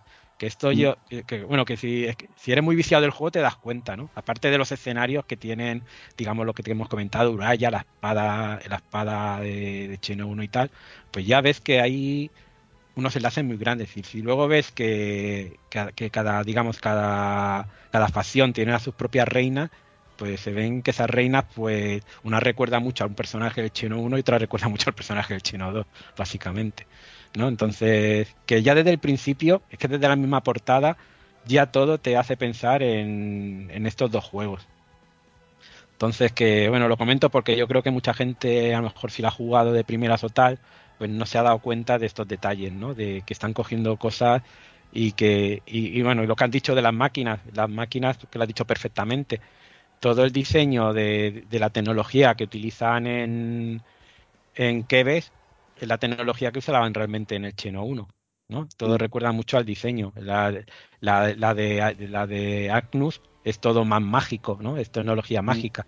Entonces, que estaba basado más en lo que se veía en Cheno, en Cheno 2. ¿No? Entonces, que es una cosa, es como han, cogido todo y han creado un bando es una parte y otra parte es otra y están enfrentados, básicamente. Entonces, que es algo que me parece muy, muy interesante en el juego, ¿no? De, decir, eres muy fan de la saga y luego aparte que siempre aparece... Eh, quien ha jugado a un Xenoblade siempre sabe que hay un Batman, ¿no? Un personaje que se llama Batman que sale en el Xeno 1. En el Xeno 1 era el... ¿Te acuerdas del comandante ese que estaba en la primera colonia que que era un, papel un poco cómico. No sé si te acuerdas. La verdad que no, no tantos años de ese juego. Sí que pues- recuerdo el del segundo. El del segundo sí lo recuerdo perfectamente. Mm. Eh, lo, tengo más reciente y, lo recuerdo. Además que esto, esta conversación la tuve con, un colega en el que estábamos mm. diciendo que vamos que este hombre era el del 2. Que en el 2 pues también ya sabemos lo que pasa con él, ¿no? Mm. Pero del 1 no lo recordaba, no lo llegamos también a plantear, salía también el 1. Y en el X sale también. En el X es el comandante este grandote que está, digamos, de, mando principal. Pues ese, también se llama Batman también. Digamos que este es el Sith de los Final Fantasy, ¿no? Que te saque todos los Final Fantasy. Hay un Sith, en todos los Xenoblade hay un Batman de esto. siempre es curioso. ¿eh? Pero bueno, era simplemente quería comentar esto, ¿no? Para que vea los enlaces que tenían con, los demás juegos, que, no los esconden en ningún momento, ¿no? Están ahí desde el, desde el primer momento. Y si quieres comentar un poquito lo de la historia, Albedo, si quieres de qué va este, este Xenoblade Chronicles 3. Vale, pues sin contar mucho, tan solo unas pinceladas, ¿no? Eh, digamos que este mundo de Xenoblade 3 nos sitúa en Ionion, ¿no? Un mundo donde dos naciones están enfrentadas en un conflicto ¿no? interminable, ¿no? Que son, como hemos dicho antes, Kebe y Arno. Eh, tiene un desarrollo más tecnológico, como bien decía eh, Juanma, el cual pues, se puede ver bastante bien en su, en su Y Arno tiene un desarrollo eh, que es más mágico, basado en, en el éter. Eh, están divididos estos ejércitos en colonias y gobernados cada una por, un castillo, ¿no? Y en dichas colonias tienen unos ferronis que tienen un reloj que si se extingue su llama, pues puede acabar con la colonia. Eh, por eso se ven obligados a, luchar. Eh, el objetivo de los soldados es sobrevivir durante 10 años a la guerra para así poder hacer la llegada a casa y poder descansar eh, que es como un rito que se hace en el castillo, que es el objetivo final de todo. Eh, para ello, eh, tienen unos tatuajes que van perdiendo el color rojo y cuando lo pierden todo, pues la vida tristemente pues llega a, su fin, ¿no? Y con estas premisas, el grupo protagonista, que estaba en dos bandos enfrentados, pues por ciertos acontecimientos que se irán viendo en las primeras horas de juego, ¿no? Eh, llegarán a descubrir eh, la verdad eh, detrás de todo este, este tinglado y deberán huir y luchar contra sus respectivas colonias en uno de los primeros giros sorprendentes de, los comienzos de, de Xenoblade Chronicle 3. el juego te hace pensar en el paso del tiempo, Xenoblade Chronicle 3 básicamente eh, yo lo vi como un juego en el que te hace recapacitar del tiempo que se nos da y que tenemos y cómo lo aprovechamos, ¿no? En, las despedidas, ¿no? En las despedidas que vamos viendo a lo largo de, nuestras vidas, ¿no? Cómo van pasando unas personas, ya sea por, porque llega su hora o, o, porque se terminan relaciones, ¿no? Pero es un juego como muy de hacerte muchas preguntas, muchas de que te hagas muchas reflexiones, ¿no? De, tu paso, ¿no? Por, por este mundo, ¿no? Un juego que, como decía Juanma, que Takahashi cuando se pone en plan seriote y filosófico, ¿no? Pues en este juego ha querido como, como que nosotros también nos llegáramos a plantear eh, ciertas cosas, ¿no? Que, que fuera algo más que, que simplemente jugar al JRPG que ha salido de turno y que te está flipando con su sistema de combate, con su historieta, ¿no? Que te hiciera un poco pensar, ¿no? En, lo que significa, ¿no? Estar en esta rueda de la vida, ¿no? En, qué es lo que significa eh, pasar por ella, ¿no? Y, todas estas despedidas y, y, hacerte preguntar, ¿no? Si está aprovechando tu, bien tu tiempo en él, en ella. Sí, es que es un juego que te hace muchas preguntas mientras juegas, ¿no? Entonces, es una de las gracias que tiene, ¿no? De, del tiempo además que te hace pensar y dices, joder, es que estamos aquí en el mundo de paso, ¿no? Como, como, quien dice. Pero claro, cuando una vida es tan corta, ¿no? Porque aquí hemos comentado aquí, a cabo de los 10 años, tú sabes que vas a morir sí o sí, ¿no? Pero para ellos es un honor aguantar hasta ese tiempo porque te hacen esta despedida y es como, para ellos es magnífico, ¿no? Pero claro, cuando empieza a ver según qué cosas, pues a veces te agobian, ¿no? Y, una de las partes que tiene mucha fuerza la historia es que Mío, de todo el grupo, es la que menos tiempo de vida tiene, ¿no? Y, te agobia un poco. A mí, en cierta forma, me recordó un, poquito, un poquitín al Final Fantasy X, ¿no? Con el tema de Yuna, ¿no? Que, que sabes que le quedaba poca vida en el juego y tal, y cómo te agobia, ¿sabes? Te digo, no. Que mm. claro, por, por otros también te agobia, pero claro, a los otros les quedaba más tiempo, ¿no? Y, y, crea una sensación de pena y desolación y ver que todo el mundo parece que está contra tuya, ¿no? Y no sé, en el fondo del juego es maravilloso, ¿no? En el tema de la historia. Y tiene dos momentos concretos del juego de la historia que a mí me, que me parece de lo más espectacular que he visto en un juego de rol. Que a lo mejor no es que tenga momentos constantes y a lo mejor hasta esos puntos puede a, la gente tener la sensación de que se repiten mucho algunos patrones, ¿no? Pero es que esos dos puntos cuando llegan es que es para quitarse el sombrero. Es que supongo que tú ya sabes a los dos que me refiero, ¿no? Sí. Pero yo, yo creo que son de los mejores momentos de la historia de los videojuegos en, en esos puntos de cómo te sorprenden y todo lo que pasa y cómo te deja con la boca abierta. Mm. Y luego, bueno, pues los personajes ya hemos ido hablando un poco de, los protagonistas, ¿no? Los tres de Kevin, como son Noah, Land y Eugene.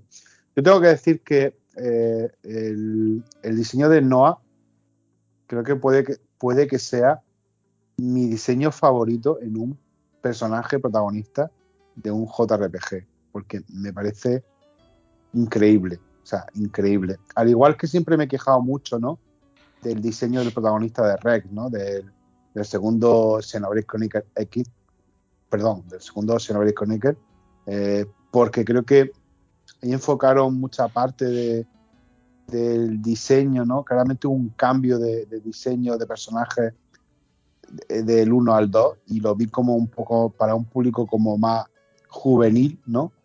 En este 3, sobre todo en, estos de, de Quebec y en personal en Noah, ya se, ve el, que se nota el cambio, ¿no? El cambio. Y a mí ese tipo de diseño me encantó.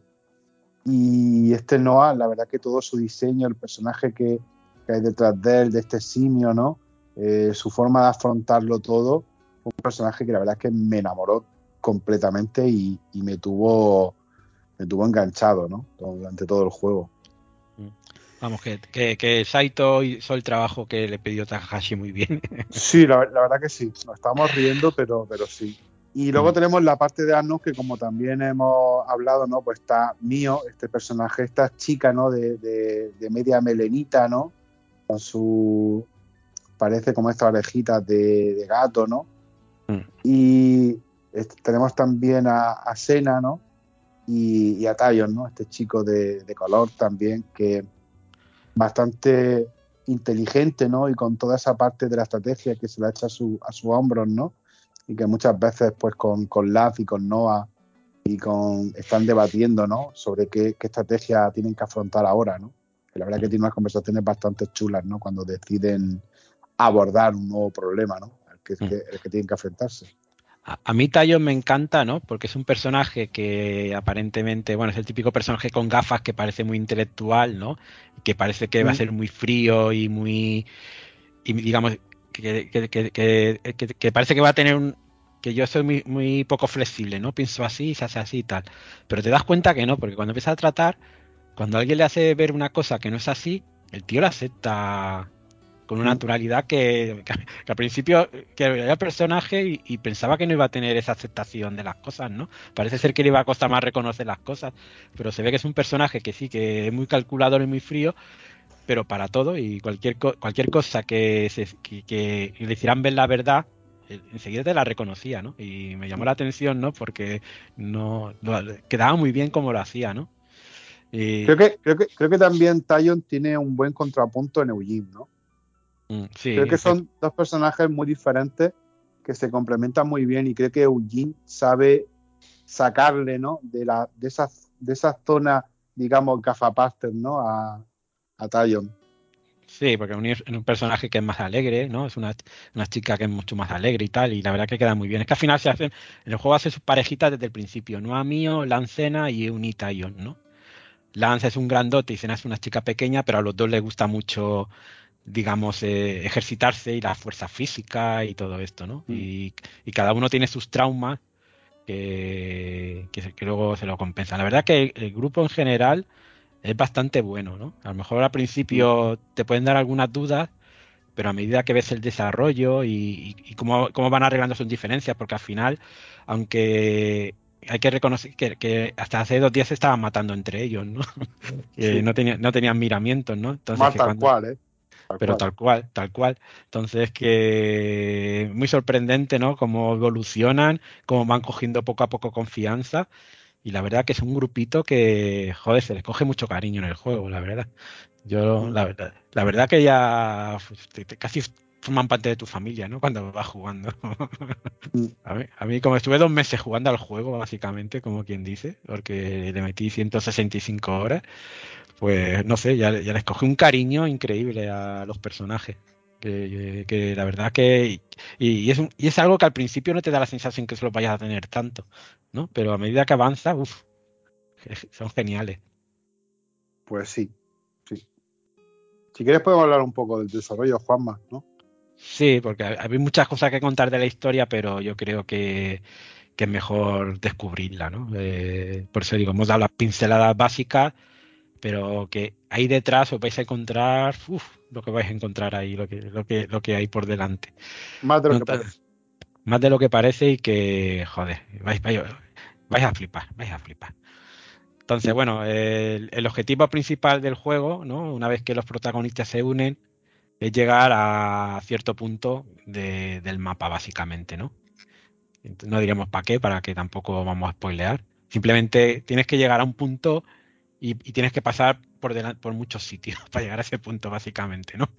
dejámoslo, así. Y bueno, y que vamos a atravesar zonas enormes mientras, mientras vamos huyendo de, lo que son Kevin y Annus, ¿no? Porque, claro, al juntarnos y tal, por ciertas cosas que pasan en el juego, nos hemos convertido en, enemigos de, de, todo el mundo, básicamente, ¿no? Entonces, que bueno, nos vamos a encontrar un montón de obstáculos, un montón de situaciones que, yo no quiero indagar en ellas, ¿no? Porque, joder, que lo que mola es encontrárselas, ¿no? Mm. Entonces, que, que, que el camino no os vais a aburrir para llegar al punto. No, no, vas a pasarlo bastante bien, ¿no? No, no voy a machacar con eso. Entonces, que bueno, eh, quitando esta parte, ¿no? Que hay que llegar a cierto punto por ciertas cosas que no vamos a explorar más, pues hay muchas cosas interesantes, ¿no? A mí una de las cosas que me gusta mucho, ¿no? Bueno, es la exploración como en todos los Xenoblade, porque es que los mundos son magníficos, ¿no? Yo creo que ahí también han querido hacer una mezcla, a mí me recuerda al mundo de Xenoblade 3, a una mezcla a lo que era el Xenoblade 1 y el X, por ejemplo. Porque, por ejemplo, son zonas como en Xenoblade 1, ¿no? Que va por varias zonas, no es que sea un mundo abierto completo, ¿no? Hay X zonas, ¿no? Hay unas pocas zonas, no diré cuántas para que tampoco para que no te sorprenda, ¿no? De cuántas ya ya estoy la última o no, no, voy a decir número por eso, pero cada zona es, como una especie de mundo abierto, ¿no? Porque hay tantos sitios y hay tanta variedad en el mismo escenario, en la misma zona. Pues a lo mejor en una de las primeras zonas te puedes encontrar estar en una pradera, llegar a un desierto, y estar en una zona un poco más mágica y tal, y estás en la misma zona todavía, ¿no? Que son hechos y no eran zonas separadas. Entonces, que, que, me da una sensación de que de que está en cierta forma una mezcla. No sé si te, te lo pareció. A, mí ya me, me, dio la impresión, creo que, creo que algo que han ido, vamos a sacar de, de, esta, de este razonamiento al que quiero llegar, vamos a, vamos a quitar evidentemente fuera a Xenoblade Chronicle X, que otro rollo, en muchos sentidos. Pero creo que eh, lo que fueron mostrando en Xenoblade Chronicle 1, perfilando en Xenoblade Chronicle 2, aquí han llegado ya a perfeccionarlo, ¿no? En el desarrollo de, escenarios y de, y de, cómo utilizarlos, ¿no? Para mí, eh, lo que ellos intentaron desde el primer momento, y creo que aquí es donde mejor le ha quedado, sin duda, es como una especie de híbrido, ¿no? De lo mejor de un mundo abierto y del pasillo, digamos. Porque digamos que la, para mí la concepción es como, como la de un RPG de pasillos, ¿no? O sea, tenemos la zona, digamos, voy a inventármelo, eh, pantano, castillo y, de, y, desfiladero, ¿no? Que serían tres pasillos en un juego, digamos, pues como un Shadow Heart 2, por ejemplo, un Shadow Heart, con diferentes, con diferentes, cada uno con sus diferentes, digamos, diseños artísticos, de, de, dependiendo de dónde es eh, cada estilo, pero que serían como tres pasillos. Y digamos que los Xenoblade eh, está igualmente enfocado así, a que sean tres pasillos, pero en vez de ser pasillos, son, como dice Juanma, mini mundo abierto, con, con zonas, con cada uno con, con sus propios diseños artísticos, con su propio eh, mundo interno de animales y de fauna en cada una donde te puedes perder y explorar, pero que están claramente, que no es solamente un único mundo como puede ser de brazos de Wild que te sueltan y a la toma, ahí lo tienes todo, piérdete, no.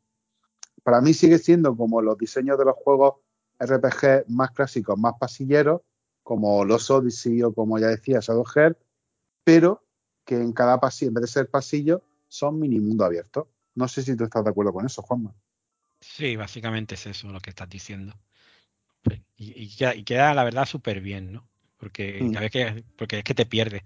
Es que realmente si vas a hacer la historia te puedes dejar sin ver más de medio mapa directamente. Si pasas de explorar, que puedes hacerlo, que el juego te, lo bueno es que te deja, te da opciones, que es lo bueno, lo grande del juego, ¿no?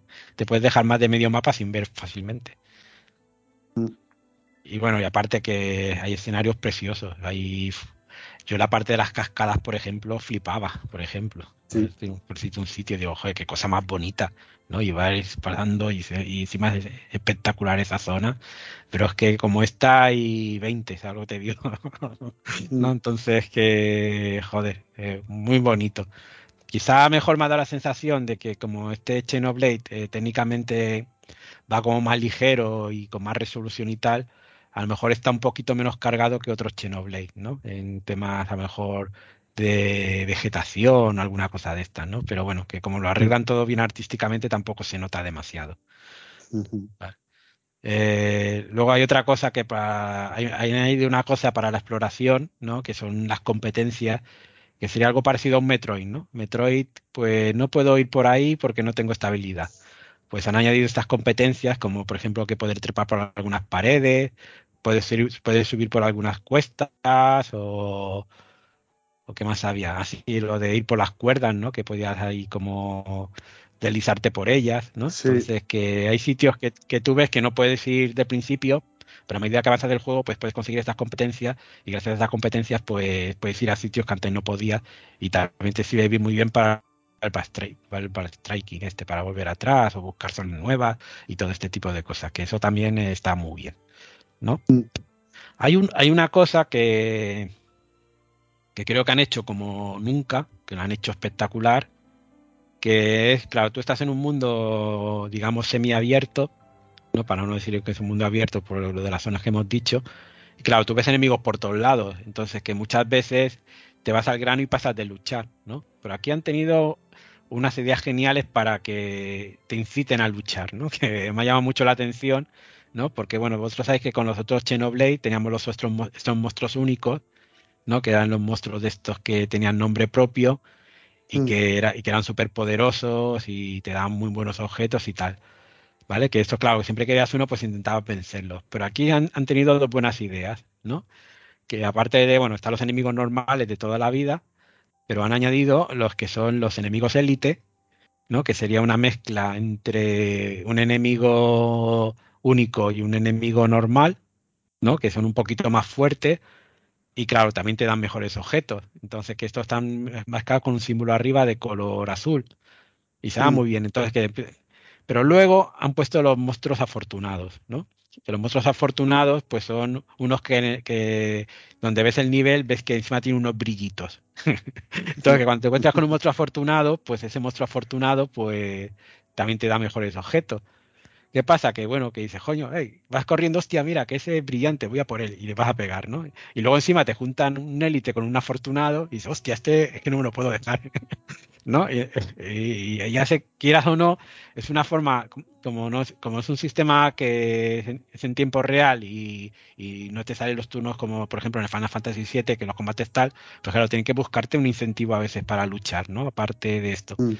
Y encima han puesto también que a veces vas andando y de repente te encuentras como dos grupos luchándose, ¿no? Sí. Entonces, que, que te llama la atención, te acercas y cuando te acercas pues puedes elegir bando y según el bando pues te dan unas recompensas mejores o peores. Y dices, coño, es que, es que digo, con estas cuatro cosas que han puesto, ¿no? Le hacen súper agradable el, el buscar el combate a, a Sí. cualquier lado, ¿no? Es algo que, que te incita a luchar y encima que, que con ganas, ¿sabes lo que te digo? Entonces que yo, yo creo que es algo que han logrado muy bien, añadir todo este tipo de cositas, pues, pues joder, eh, ha sido genial.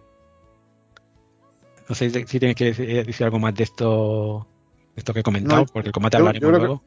Yo creo que lo ha explicado bastante bien, o sea, es que no, no tiene más. O sea, Mm. hay diferentes tipos de, de niveles de enemigos y la verdad que todos te, te invitan ¿no? a, a ir enfrentándolos porque también te van dando diferentes recompensas que, que en algún momento del juego eh, vas a necesitar también. Mm. Luego otra cosa que tiene mucho, digamos, en el desarrollo es que las misiones secundarias en este juego la han bordado todas, pero las misiones secundarias es que son brutales, ¿no? Porque todas tienen Mm. miga, tienen chichas y ve para desarrollos tanto como de tus personajes como de los héroes, que hablaremos un poquito luego, ¿no? Que tampoco quiero ahondar demasiado para no explorar mucho. Mm. Pero, joder, que las misiones secundarias de este juego es, es que es el juego en sí. Yo, yo este Sí. juego no. O sea, es- eh, básicamente para explicarlo, es que hay, hay a veces que cuesta distinguir entre las misiones principales o principal y las misiones secundarias. Y encima que son totalmente opcionales. Encima me que gusta. sí, o sea, que tampoco vamos a mentir a nadie. También están las típicas misiones de recadero, o sea, eso no puede faltar ningún RPG, pero aquí hay tantas misiones secundarias de gran calidad que creo que, que por ejemplo, que eso eh, era una de las de las pegas que le podíamos poner al primer Xenoblade, ¿no? Mm, Que quizás las misiones secundarias, muchas de ellas eran prescindibles. En este juego no pasa eso. Es más, en este juego puedes prescindir de esas misiones que hay, que también las hay, y, no te vas a acordar de ellas, porque tienes tantas secundarias de calidad que, como decimos, cuestan distinguirlas de las principales, que, que ni te hacen falta tener que recurrir por el hecho de la del ansia de querer echarle más hora al juego. Eh, ya decimos, puedes prescindir totalmente de ellas si quieres. Mm. A no ser que te hagan falta para dropear algo o buscar algo en concreto. Mm. Y a, y a mí lo que a mí me gusta mucho estas secundarias que, que según qué zonas las secundarias tienen unos matices diferentes a las secundarias de otra zona también, ¿no? Entonces no quiero explicar lo que es porque lo suyo es encontrárselo, pero Sí. claro, le, le dan unos matices tan diferentes que se sienten muy diferentes a lo, a lo que te van a pedir de un sitio a otro, ¿no? Entonces, que joder, es que están, yo creo que aquí han llegado a un refinamiento de lo que son las misiones secundarias a, a un nivel de, de Xenoblade es el juego con las mejores secundarias de todos con- y con diferencia además. Digamos, si en algo gana este Xenoblade Chronicles, a los otros eh, una de las cosas son las secundarias. Luego otra cosa que han puesto eh, en el juego han sido los campamentos, ¿no? Que podemos parar ahí a cocinar, que está muy bien. Me recuerda mucho a los Tale of, ¿no? Que siempre tienen eh, eh, los Tale of siempre podías ir a, a hacer unos platos que te daban unas mejoras temporales, ¿no? Que pues aquí estas mejoras temporales en la cocina puedes hacerlo. Sí, El- como el- Monster Hunter. Mm. Puedes, puedes hacer el entrenamiento, que entrenamiento es tú cuando luchas y subes de nivel, pues tú vas cierto ganando un- vas un nivel que te lo dan ya y otro nivel que si quieres lo puedes utilizar o no, pero que en el campamento puedes utilizarlo para, para ganar ese nivel, ¿no? Esto es por si quieres jugar con el nivel muy justo y no quieres subir demasiado, pues te vas, pues no lo utilizas, ¿no? Eso ya. Eso, me ha recordado un poco a cómo se sube de nivel, lo que pasa que en este juego es exclusivamente así, en el Final Fantasy XV. Sí, es bastante similar, la verdad. También hay, aparte, podemos charlar. Que la verdad que hay charlas que son muy buenas y tienen mucho humor y te hacen. También guiño, guiño, Tales of. Sí, sí, pues ahí los Tales of eran en cualquier sitio, ahí básicamente es cuando te vas a la hoguera y la verdad que tienen charlas muy chulas. Eh, han puesto el refinamiento de gemas, que es mm. algo parecido a lo que habían hecho en Xenoblade 1, pero aquí lo han hecho de forma muy básica. Y cuando refinas una gema ya te vale para todo el mundo y varios niveles. La verdad que lo han puesto, ¿no? Porque tienen que coger cosas de todos los chenos, pero muy sencillo, ¿no? Pero bueno, está bien, ¿no? Eh, la verdad que lo, lo, difícil es en los últimos niveles de la gema es conseguir los objetos necesarios, ¿no? Que ya necesitas bichos ahí legendarios para empezar a cargártelos. y luego hay una cosa que me llama la atención, es que en este juego cuando luchas te ensucias. ¿No? Entonces, eh, entonces, que tú vas viendo la cinemática y ves tú que a ver, los personajes los ves más guarros, ¿no? Más llenos de mierda por todos lados. También podemos buscar el guiño a otro gran juego japonés, como fue Metal Gear Phantom Pain que también mm. se tiene que lavar el protagonista. Mm. Entonces, que, cuando ves a los personajes muy sucios, pues los, le vas aquí, los, lapas y están otra vez todos limpios e inmaculados. Entonces me, ha hecho gracia no ver cómo se van ensuciando poco a poco, ¿no? Luego, aparte del escenario, pues te vas a poder encontrar las típicas cosas brillantes, ¿no? Para la, la que hay en todos los Xenoblade, ¿no? Pues aquí están todas sus bolitas y sus cositas que luego te sirven también para misiones y cosas de estas. Y luego hay lo que son las despedidas, ¿no? Que muchas veces te encuentras, eh, que ha habido combates en algunos sitios, te encuentras gente muerta y le tienes que hacer la despedida, ¿no? Que es cuando tú ves al, cuando tú ves a alguien muerto que está como una especie de, de cosa roja flotando, ¿no? Como unos puntitos rojos. Mm es que no le has hecho la despedida todavía. Entonces, que van los simios, tocan la música y eso, esa lucecita roja se convierten en azul y desaparecen en el cielo, ¿no? Y es como, digamos, eh, salvar, como si fueran salvar su alma o alguna cosa similar, ¿no? Básicamente. La, despedida a casa, ¿no? Digamos. Sí, bueno, la, vuelta a casa creo que básicamente cuando pasa los 10 años, y aquí no sé, no sé si también le llaman vuelta a casa, ahora no me acuerdo, la verdad. Ahora no te lo sabría decir seguro. Pero bueno, eh, le da momentos muy emotivos. Todo cuando tocas la flauta, ¿no? Y se despide a alguien, la verdad que son ese momento muy, muy emotivo del juego. Mm. Luego, tiene los, los, afinigramas, que eso es algo más típico de todos los Xenoblade, ¿no? Que tú vas haciendo todos los enlaces con la población, con las personas con las que hablan y todo esto, que está, a mí me encanta, ¿no? Porque ver cómo se va rellenando todas las líneas y van enlazando todo. Eh, también como, eh, por ejemplo, hay en otros, los otros Xenoblade, puedes ir mejorando las colonias, ¿no? Haciendo misiones, ayudando a la gente y tal. Pues las, las, colonias van teniendo unas estrellitas y van mejorándolas. Que va muy bien mejorar las colonias. Por ejemplo, mejorar las colonias puede hacer que el personaje ande más rápido o corra más rápido y llegas a los sitios antes, o de más rápido también. Puedes hacer que los monstruos te, te, de más lejos. O, bueno, que digamos, el área de, los monstruos que te detectan, ¿no? Pues puedes hacer que lo reduzca. Entonces, que tú puedes pasar más cerca de los monstruos y que te ataquen, ¿no? te, permite estar, pasar un poquito más cerca con cuidado. Se acostumbran a ti. Sí, puedes hacer que vengan caravanos no pones y cosas de estas, ¿no? Y luego aparte también te puedes encontrar eh, en el escenario están los meconis abandonados, que eh, los meconis, no los ferronis, perdona. Que está muy bien el tema de los ferronis abandonados, ¿no? Porque eh, tiene una maquinaria que te permite encoger objetos de la zona. Que, por cierto suele ser donde, están los campamentos. Sí, se hacen hacer como una pequeña misión de, digamos, de limpiar la zona de enemigos, ¿no? Una, especie de misión secundaria que te salta y ahí normalmente donde sueles poner, no siempre, ¿no? Pero muchas veces los campamentos, bueno, donde hay, donde están estos ferrones abandonados siempre hay un campamento. Sí, y, luego hay otros que están sueltos que a lo mejor solo, te ves una hoguera y ah, mira una hoguera por aquí random, venga, para mí. Pero bueno, que, que, muy bien, la verdad que en contenido tal, pero bueno, que eh, hay contenido para aburrir, ¿no? No vamos, hay, más cosas que podríamos especificar más, pero yo creo que con esto ya te puedo hacer una idea, porque hay otras cosas que me gustaría comentar, pero que va, mejor descubrirlo directamente. Sí. ¿Vale?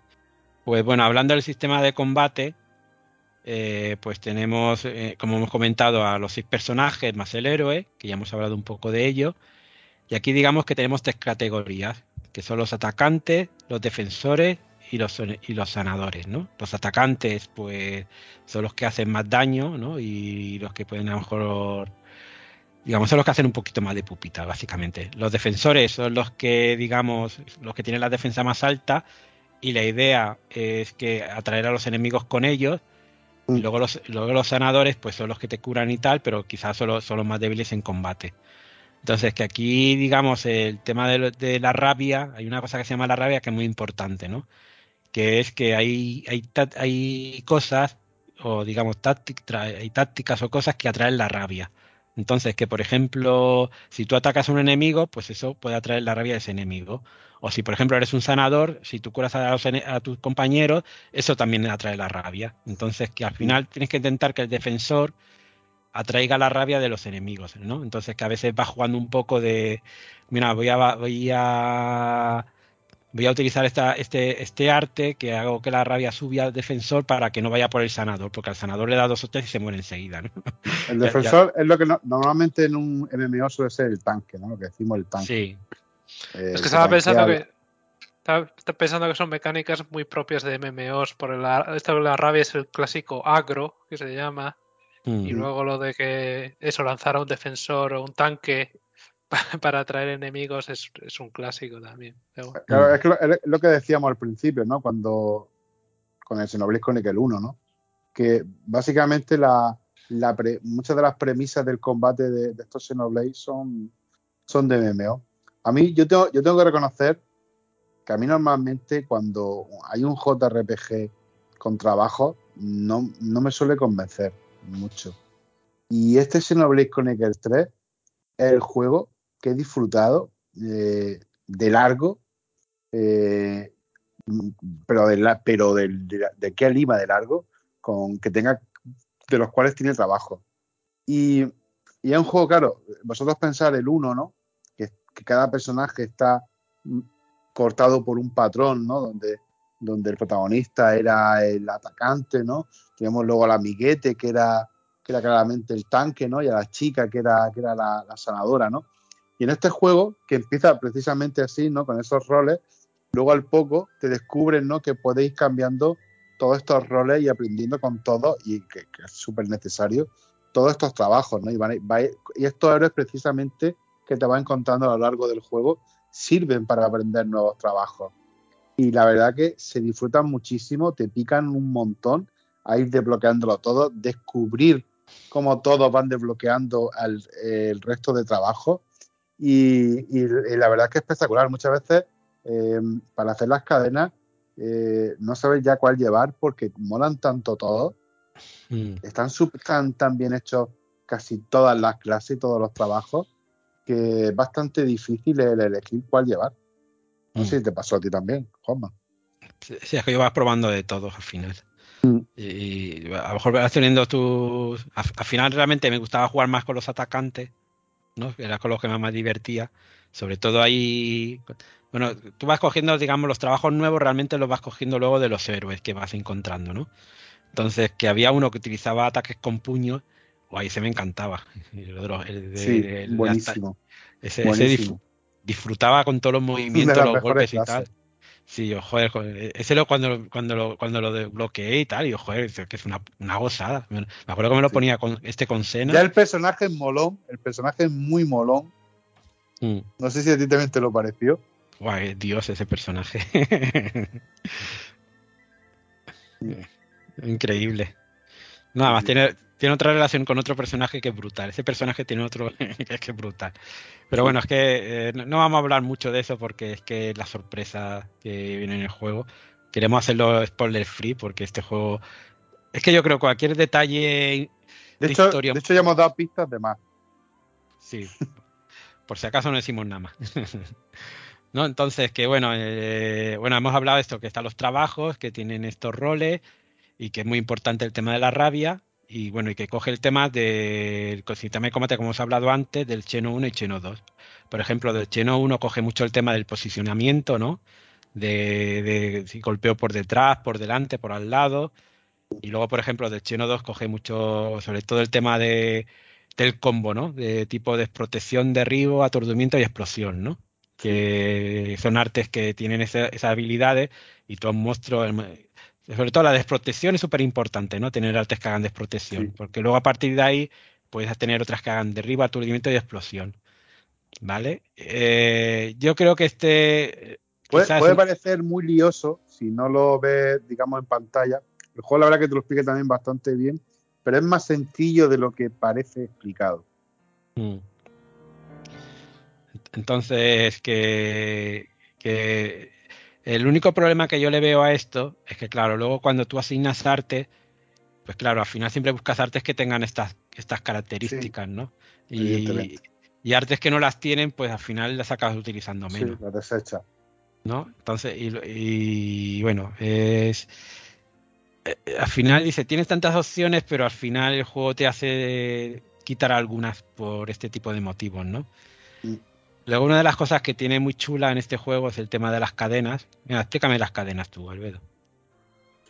Ah, pues, eh, pues las cadenas básicamente pues son como un juego de cartas, ¿no? En el que el héroe tiene un papel importante y, la, verdad que pican un montón. Eh, normalmente siempre vas buscando acabar con acabar los combates, este con este sistema de cartas, ¿no? Que perdón, de cadenas, ¿no? Y, la verdad que puedes hacer unos combates. Yo, bueno, yo, he visto unos combos por internet de bajarse a, básicamente a, a, bosses de, una cadena. Yo no he conseguido hacer cadenas. Yo no sé cuál es tu, cuál fue tu récord, Juanma, no sé si lo recuerdas. Yo llegué a hacer también eh, cadenas muy burras, pero no como las que vi en, por internet, de prácticamente bajarse un boss prácticamente de una cadena porque yo, yo, yo había un momento que ya no conseguía hacer más cadenas. Eh, eh, yo, recuerdo, por ejemplo, que a mí me gustaba empezar siempre con, con el atacante, ¿no? Con desprotección lateral. Y, después del atacante ir cogiendo con los sanadores y siempre intentar acabar, creo que era con, con los defensores, ¿no? Que era como la que enlazaba otra vez para permitirte hacer otra cadena más, quiero recordar. Pero estaban los sanadores, era porque la cadena tenías que llegar con mínimo al 100 para que se lanzara. Sí. ¿no? Y, si llegabas al, si pasabas del 100, te, al, volver a atacar, te, devolvían uno, de los personajes. Sí, y los sanadores, digamos que no, no, podías pasar nunca del 100 con ellos. Claro, entonces que a veces. sí, entonces que a veces jugabas con lanzar el sanador el, penúltimo, ¿no? Porque para lo mejor tienes una cadena que tenías ochenta y pico. Digo, pues lanzo un sanador que se queda al 99 y luego otro mm. personaje que ya tiene setenta y pico puntos lo lanzo y así cuando vuelve me vuelven dos personajes. Porque si llegabas a 100 te devolvían un personaje para la siguiente cadena. Si llegabas a 150 te devolvían dos y si llegabas al 200% te devolvían tres personajes.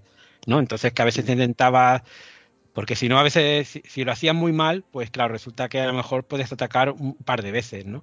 Pero si lo hacías mm. bien, podías atacar las cuatro y, acabar con un ataque Euroboro al final, en la quinta vez.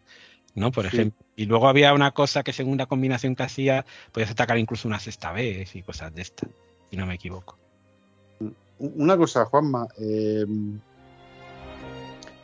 eh, a ti que, comparando con las cadenas del, resto de Xenoblade, eh, para mí, por ejemplo, la que más me la que más me había gustado era la del Xenoblade Chronicles 2 que para mm. mí es lo mejor del juego, el sistema de combate. O sea, entre, comparando entre Xenoblade, Xenoblade 2, lo que me quedo es con el sistema de combate.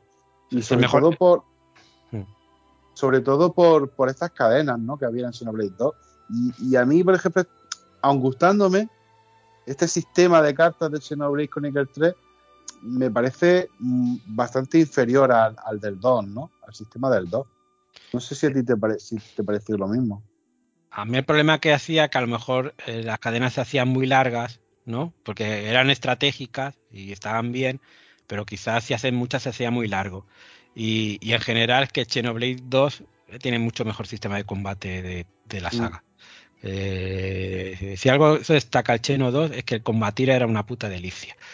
Y en, en este Mm. 3, en este 3, cuando acabemos, diré un par de cosas que creo que fallan en, este, en el sistema. Sí. Bueno, el sistema de trabajo, ¿quieres que sigamos con el sistema de trabajo? Sí, El sistema de trabajo yo creo que lo hemos explicado ya bastante bien antes, ¿no? Eh, en donde se van dividiendo en, en atacantes, en sanadores, en defensores. eh, y, y son estos héroes, ¿no? Como decía yo antes, los que te van desbloqueando nuevos, nuevos trabajos. Y, y entonces tienes que, básicamente tienes que ir rotando con todos los personajes para que vayan aprendiendo con los mayores trabajos posibles. Y creo que es una, es una de las cosas más guay del juego, de las que a mí más me gustó, ¿no? El ir consiguiendo desbloquear las mayores clases posibles para cada personaje y, y- y el ir eh, y, el, y el ir avanzando en ellas, ¿no? Mm. Había trucos, ¿no? También para, para evolucionar toda esta parte, pero a mí sinceramente no me gustaba hacerlo, me gustaba desbloquearlo y no desbloquearlo, sino eh, avanzar con ella y lograr completarlas con cada personaje. Porque creo- una de las partes que más disfruté de- del desarrollo de- del juego ¿no? y, de, y de- y de estos trabajos. Sí, es, es que lo bueno que tienen los trabajos es un poco como pasaba a lo mejor en Octopath Traveler 2 o Bravely Default, ¿no? Que en el momento que tú consigues Bueno, cosas... Octopath eh, vale uno, ¿no? El 2 todavía no ha salido. Bueno, pero el 2 era igual. pero sí me refería al 1, como tú dices. Pero bueno, el 2 también ya este mes sale, ¿eh? Vaya Sí, puto mes. Increíble lo que sale todo este mes. ¿eh? Eh, bueno, a ver, no, no cambiemos de tema, que si no nos vamos a ir por, la- por, las nubes. Eh, bueno, el tema que bueno tienen los trabajos es que, claro, tú vas desbloqueando cosas y esas cosas las puedes aportar luego en, en otros trabajos, ¿no? Entonces, que Mm. hay tip- tipos de poderes, tipos de técnicas y todo esto que al final tú los vas los vas, los vas aplicando y claro, lo puedes aplicar a cualquier tipo de trabajo que tengas. Entonces, que no es como que cambie de trabajo y se aproveche todo lo que tengo antes, ¿no? Porque como hay cosas que podrás heredar, pues eh, lo hace muy interesante esto. Mm. Pues sí. Mm. Eh, ¿Quieres que hablemos de los Ouroboros, por Venga, ejemplo? sí habla de los Eh, Ouroboros. Pues los Ouroboros son estos EVA, ¿no? Eh, en encubierto, ¿no? De los que estamos hablando, en los cuales, como ya hemos dicho, pues hay un momento del juego, ¿no? En que se nos presentan a, a estos Ouroboros y estas, formaciones de nuestros personajes, al mal estilo Kamen Rider, eh, que son, la verdad, son espectaculares y uno de los momentos chulos del juego. Y, y claro que sí, tienen parte del protagonismo, bastante protagonismo en, en los combates, siendo estas cadenas cuando terminan, como decía Juanma, con, con la cadena de Uroboros, siendo de las escenas más espectaculares y más épicas de todo el juego. Esos combazos que se meten y esos golpes que son, son la hostia. Pues claro, cuando vamos combatiendo normalmente, como pasaba en, en los Blade, ¿no? De- del segundo eh, Xenoblade, eh, eh, pues aquí llegan momentos cuando rellenamos, o no sé si eran barras o unos niveles, ya no lo recuerdo, pero el Sí. caso era que nos podíamos fusionar y transformar en estos uroboros, ¿no? Que en cuestión tenemos tres, cada dos personajes, pues no hay mío tienen el suyo y los otros pues igual, ¿no? Y, y al igual que pasa con, con los personajes, pues nosotros podemos controlar uno a la vez. Eh, luego también se da la dualidad de que dependiendo quién lleve la voz cantante, si es por ejemplo Noah o es mío, eh, un mismo Ouroboros puede tener una forma u otra y un ataque u otro. Y, también eh, podemos llegar a hacer eh, los mismos combos que, comentaba antes Juanma de protección y tal. Podemos llegar a hacerlos con Ouroboros, aunque son más simples porque el tiempo es más limitado. Entonces, no, no pueden ser tan complejos como cuando estás combatiendo con los personajes. Aún así son muy disfrutables, son muy espectaculares, tienen golpes y animaciones que son increíbles y te ponen bastante palote porque son, son la verdad que son momentos muy espectaculares del trabajo y que- perdón, de- del combate y que, que mola, mola un montón el, el verlo. Pues sí, espectacular. Incluso cuando haces la cadena, cuando eres uroboros, en vez de cuando est- estás sin ellos, te permite hacer dos ataques uroboros de, de golpe. Entonces, entonces está curiosete. Pues sí. Y, y ahora vamos a hablar de una cosa que el juego te escupe opciones en la cara sin parar, ¿no? Tú, Sí.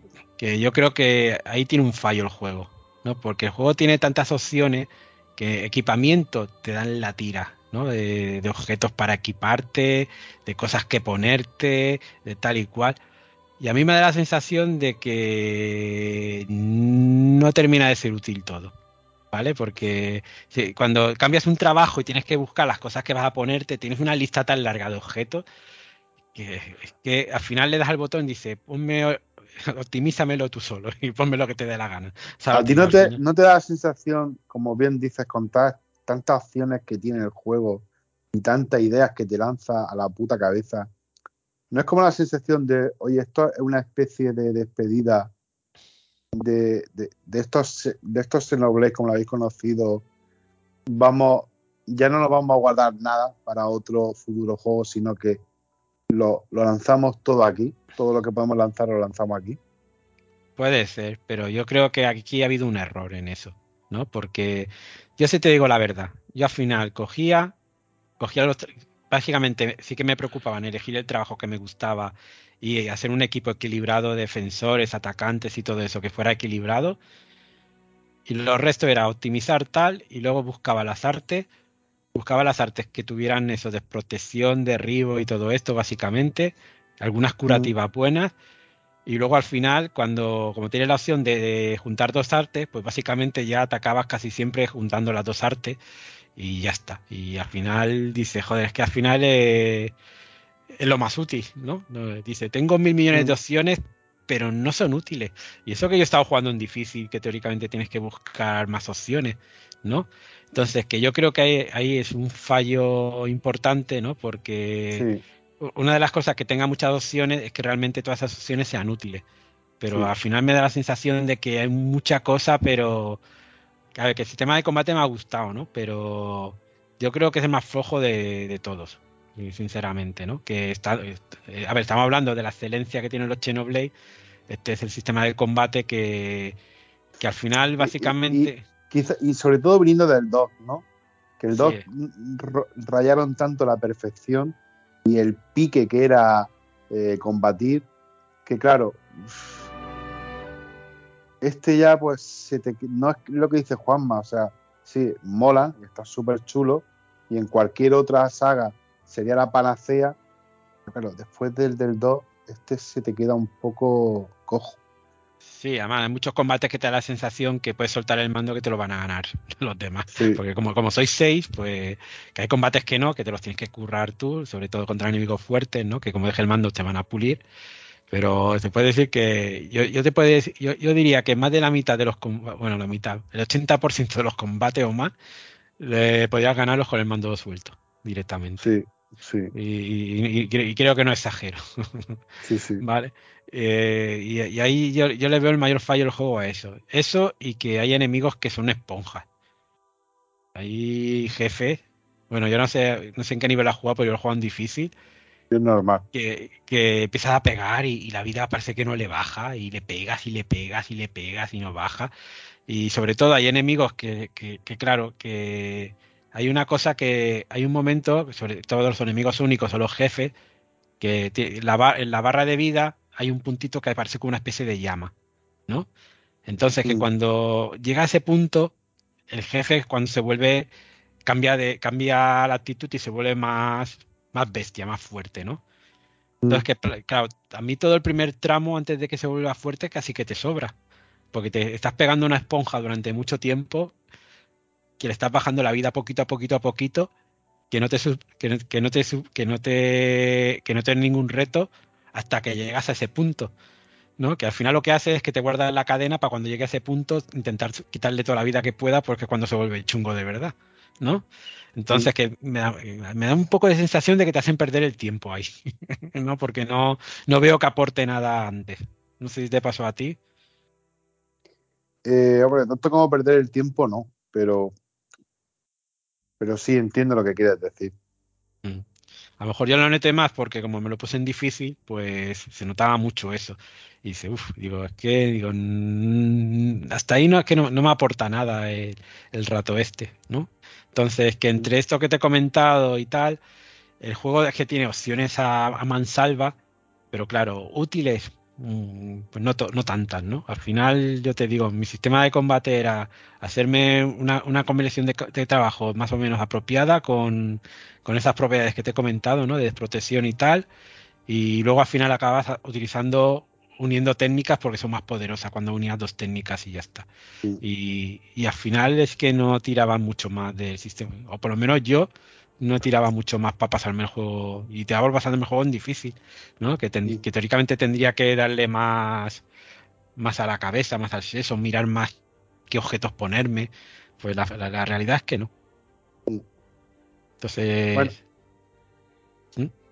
No, que te iba a decir que teníamos aquí un último punto, pero que inconscientemente lo, hemos ido haciendo ya, que es el de comparar con los otros senos, ¿no? El sistema de combate eh, no sé si quiere hablar algo más del combate o pasamos al siguiente apartado, que ya mm. podríamos ir más de prisilla, como es la música. Sí, lo, único que decir es eso, que a pesar de que nos hemos quejado, que no es que sea malo ni nada por el estilo y te haya mucho menos. Pero que eso, que, eso está y hay que decirlo. Lo hemos mm. visto y se dice y ya está. Como se dice el, meme del, patito ese. Había, alguien tenía que decirlo y se ha dicho. Algo así. Pues básicamente eso y ya está. Pues sí, pues si te parece pasamos al apartado de la música, de la banda sonora. Sí, yo creo que la música ya creo que... Es que realmente ya hemos comentado antes, ¿no? Básicamente. ¿no? Eh, podemos comentar que, que bueno, que, que según lo que leí la entrevista, ¿no? Porque ya hemos comentado el tipo de música que era, que se adaptaba al juego porque tiene un tema más, un trasfondo más triste y tal, ¿no? Y hay mucho instrumento de viento por esos motivos que hemos comentado. Pues mm, no contaremos mucha cosa más, diremos que, que digamos que los temas musicales que están relacionados con la historia, pues en que se encargó en gran parte Misuda, y luego mm. hay, hay varios otros compositores que no sé quiénes son, que es Mariani Quillota, que hicieron varias canciones las canciones de, las canciones que estaban relacionadas con el, entorno, pues se encargó, digamos, un grupo que se llama ACE, que creo, bueno, más que un grupo, creo que es una especie de, de empresa, ¿no? Que hace música. Y Remasu, y hubo varios compositores más, ¿no? Mm. Y básicamente se decidió eso, que la flauta, que, el instrumento principal eh, para la medida principal iba a ser la flauta, ¿no? Entonces, que como he comentado antes, el tono es menos épico, porque le han querido dar más seriedad al tema, ¿no? Hmm. Y, es que ya lo hemos comentado antes, ¿no? Que por esos motivos, que por esos motivos parece que a lo mejor hay gente que cree que la banda sonora es inferior, cuando realmente simplemente es que es diferente y ya está. Yo, yo la, yo la he escuchado bastantes veces fuera de lo que es el, el entorno ¿no? del videojuego, o sea, fuera del videojuego. Y la verdad que a mí me ha parecido bastante placentera. O sea, una banda sonora que me gusta mm. ponerme de vez en cuando y que aunque se desmarca un poco pueda parecer de lo que son las otras bandas sonoras de Xenoblade, pero en realidad tienen mm, mucho de, lo que eran las otras bandas, de, bandas sonoras de los anteriores Xenoblade, excepto, mm. evidentemente, sacando de la ecuación a la, del X, que eso es de loco, porque es un compositor que, que se encargó enteramente de, la, de, esa banda sonora, ¿no? Para darle, porque, bueno, pues porque Takahashi ahí quiso que tuviera un sello muy específico y una identidad muy específica. Para mí la mejor banda sonora de un videojuego jamás hecha, pero ese es otro tema. Pero eh, quiero decir que, por ejemplo, este grupo Ace que habla Juan Mano es un grupo que, que, su primera banda sonora fue la del Xenoblade Chronicle 1. Y, y pasó exactamente igual, o sea, no hice todas las canciones, o sea, porque ya también algunas de las canciones de Xenoblade Chronicle 1 la hizo Misuda. O sea, quiero decir, es una amalgama, pero al estar Misuda y este grupo Ace sigue teniendo el sello de identidad del sonido de, de Xenoblade, porque tú, tú, por ejemplo, te vas a, las canciones de combate, que precisamente esta tarde me la he puesto a propósito, y tienen el sello, suenan tan bien, podrían estar en cualquier otro Xenoblade del 1 o 2 perfectamente y no, y no desentonaría y no pasaría nada. O sea que, en verdad, sí, tienen muchos leitmotiv, muchas canciones que tienen otro tono diferente, pero también hay otras muchas canciones que tienen el sello Xenoblade Chronicle. Mm. Y aparte, que, que aunque hablemos de música épica que parece que no tiene que haber, la hay, ¿eh? Hay, digamos, Sí. hay, uno- hay unos temas con que luchas con algún personaje que lleva, que, que es muy de color rojo, digámoslo así, que tiene, que tiene una música que es espectacular. ¿Sabes? Te digo, eso cuando llega esos momentos de esa música, digo, joder, macho, cómo flipa. O hay un sitio de una, una población que, joder, suena puto Nier, esa, esa música. Que yo digo, digo esto, esto, esto parece Nier Automata, esto me recuerda al Nier Automata un montón, ¿no? Entonces, que bueno, que, que la música es que es buenísima, ¿no? Entonces, tampoco he entendido muchas críticas, bueno, sí, lo que hemos comentado por el tema de la, de la épica, ¿no? Y ya está, ¿no? Yo creo que poco más hay que decir de la música y ya está, eh, es muy buena. Y el que no le Pues guste, pues no le guste, pues que tiene otro gusto y ya está, no pasa nada. En el mundo hay Sí. de todo. De hecho, por ejemplo, ya por, por si alguien quiere buscar un tema que a mí me parece la hostia, el Whatever Life is Lost, de temazo impresionante, súper épico. Mm. Bueno, el tema ya si quiere hablamos de los gráficos, ¿no? Porque la música creo que la hemos Mm. hecho en, do- en dos partes, básicamente. Sí, sí.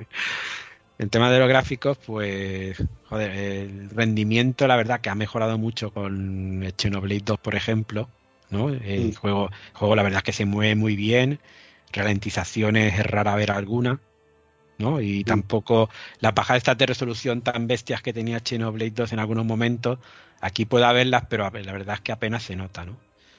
Y bueno, Sí. que como nos tienen en, como tenemos, como nos tienen en cuenta, pues el tamaño de los entornos que son gigantes.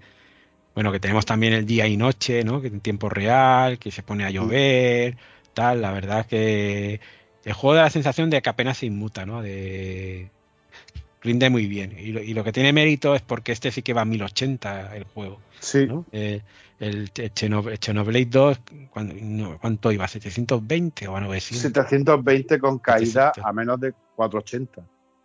Mm, Entonces, claro, quizá Xenoblade 2 se veía a lo mejor cuando ibas por según qué zona se veía más cargado, ¿no?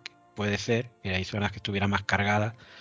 Pero bueno, es que la verdad es que este se ve, se agradece mucho, ¿no? Ver que, va- que va, que entre que va más fino y se ve más nítido, la Mm. verdad es que da gusto. Aquí se nota que han tenido, porque al final Xeno 2 es un juego de principio de la Switch, que a veces sabe Sí, cómo se empezó y tal. Y este se nota que han tenido, que han podido pulir mejor el motor. Y la verdad Sí. que el salto yo creo que es importante con el 2.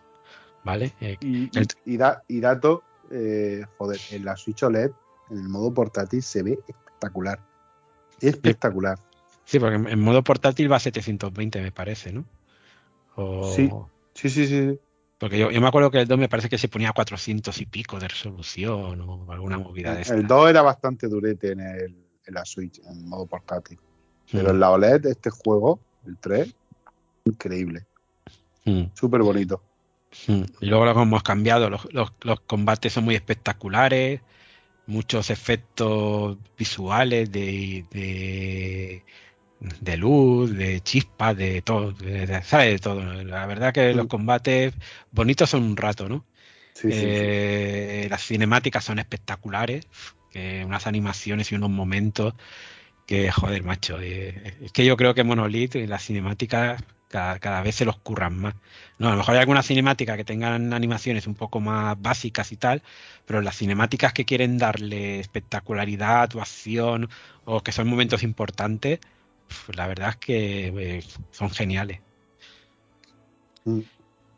Y yo poco más comentar, ¿no? Claro, es una Switch, hay que tener en cuenta que es una Switch, pero para ser una Switch da, da el pego Sí, bastante sí. bien, da, da el pego bastante bien. Eh, el juego nítido, estable, y se ve, y se, Sí, y to- con todo, todo lo que realmente todas las pegas gráficas eh, que le pusimos al 2, eh, está claro que cogieron lápiz y, y papel y lo apuntaron todas y la han solucionado. O sea, esto es lo que lo mínimo que se le puede exigir a un juego de esta envergadura, ¿no? Y no el desastrillo que fue en cuanto a temas de resoluciones, ¿no? Y de, y de frame rate del 2, la verdad. Mm. Pues si quieres podemos hablar un poco de la duración que tienes aquí apuntado, Juanma. Tú más o menos ya has dicho por encima lo que lo que te duró. No sé si quieres aportar algo más.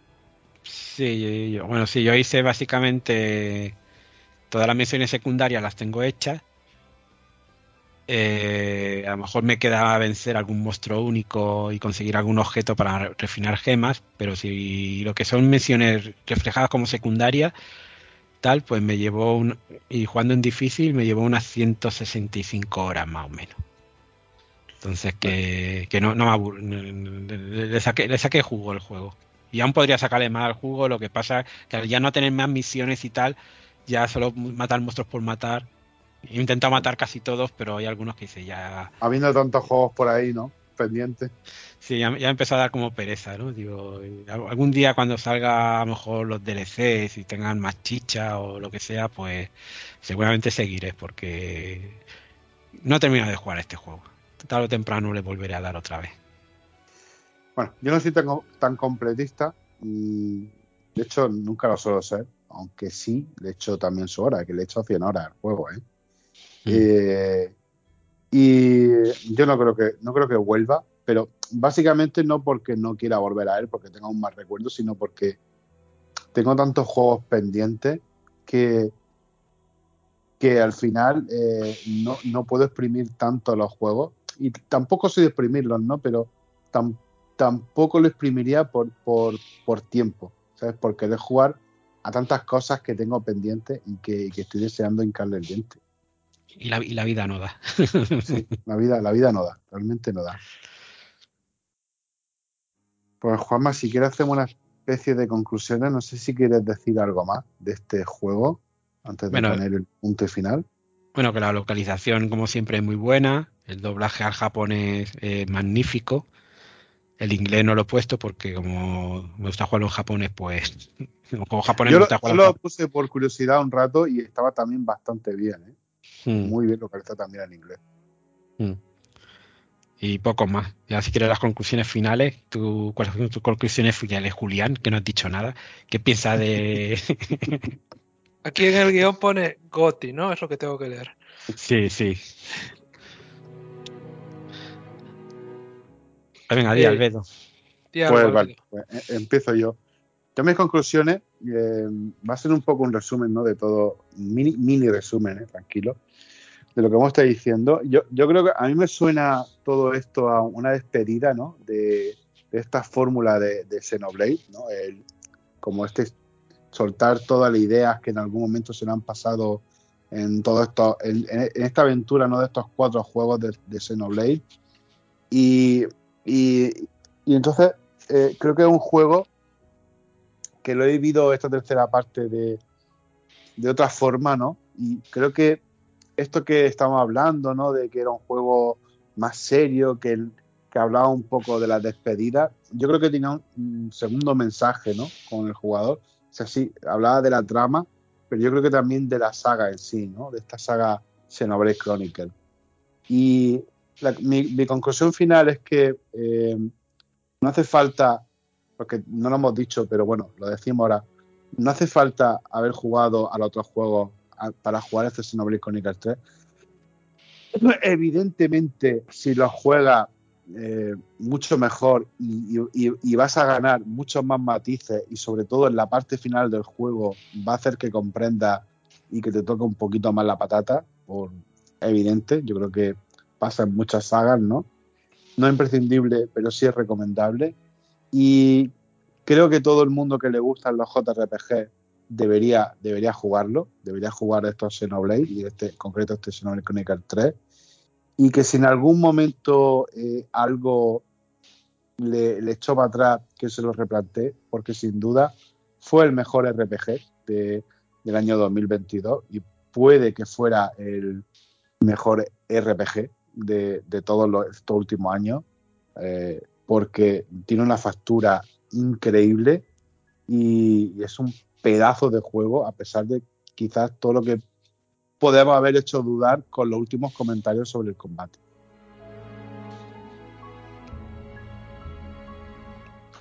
Pues yo no añadiré mucho más y simplemente diré que para mí es el GOTI y ya está.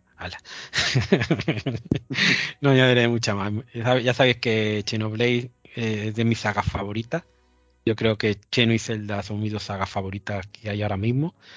Y joder, como lo he disfrutado. Y ahora con muchísimas ganas de esperar a la próxima expansión, que saldrá a final de año. Que tengo muchas ganas de ver qué se han inventado para esto. Y ya poco más. No, creo que, que he dejado muy clara ya todo lo que me gusta. bueno, pues entonces despedimos el programa aquí. ¿Os parece? Sí. Perfecto. Vale, pues espera, esperamos que os haya gustado este análisis y discusión sobre Xenoblade Chronicles 3 para la Nintendo Switch. Y, y, nada, os emplazamos al próximo episodio, que será cuando tenga que ser. Y cuidaos mucho. Hasta la próxima. Chao. Chao. you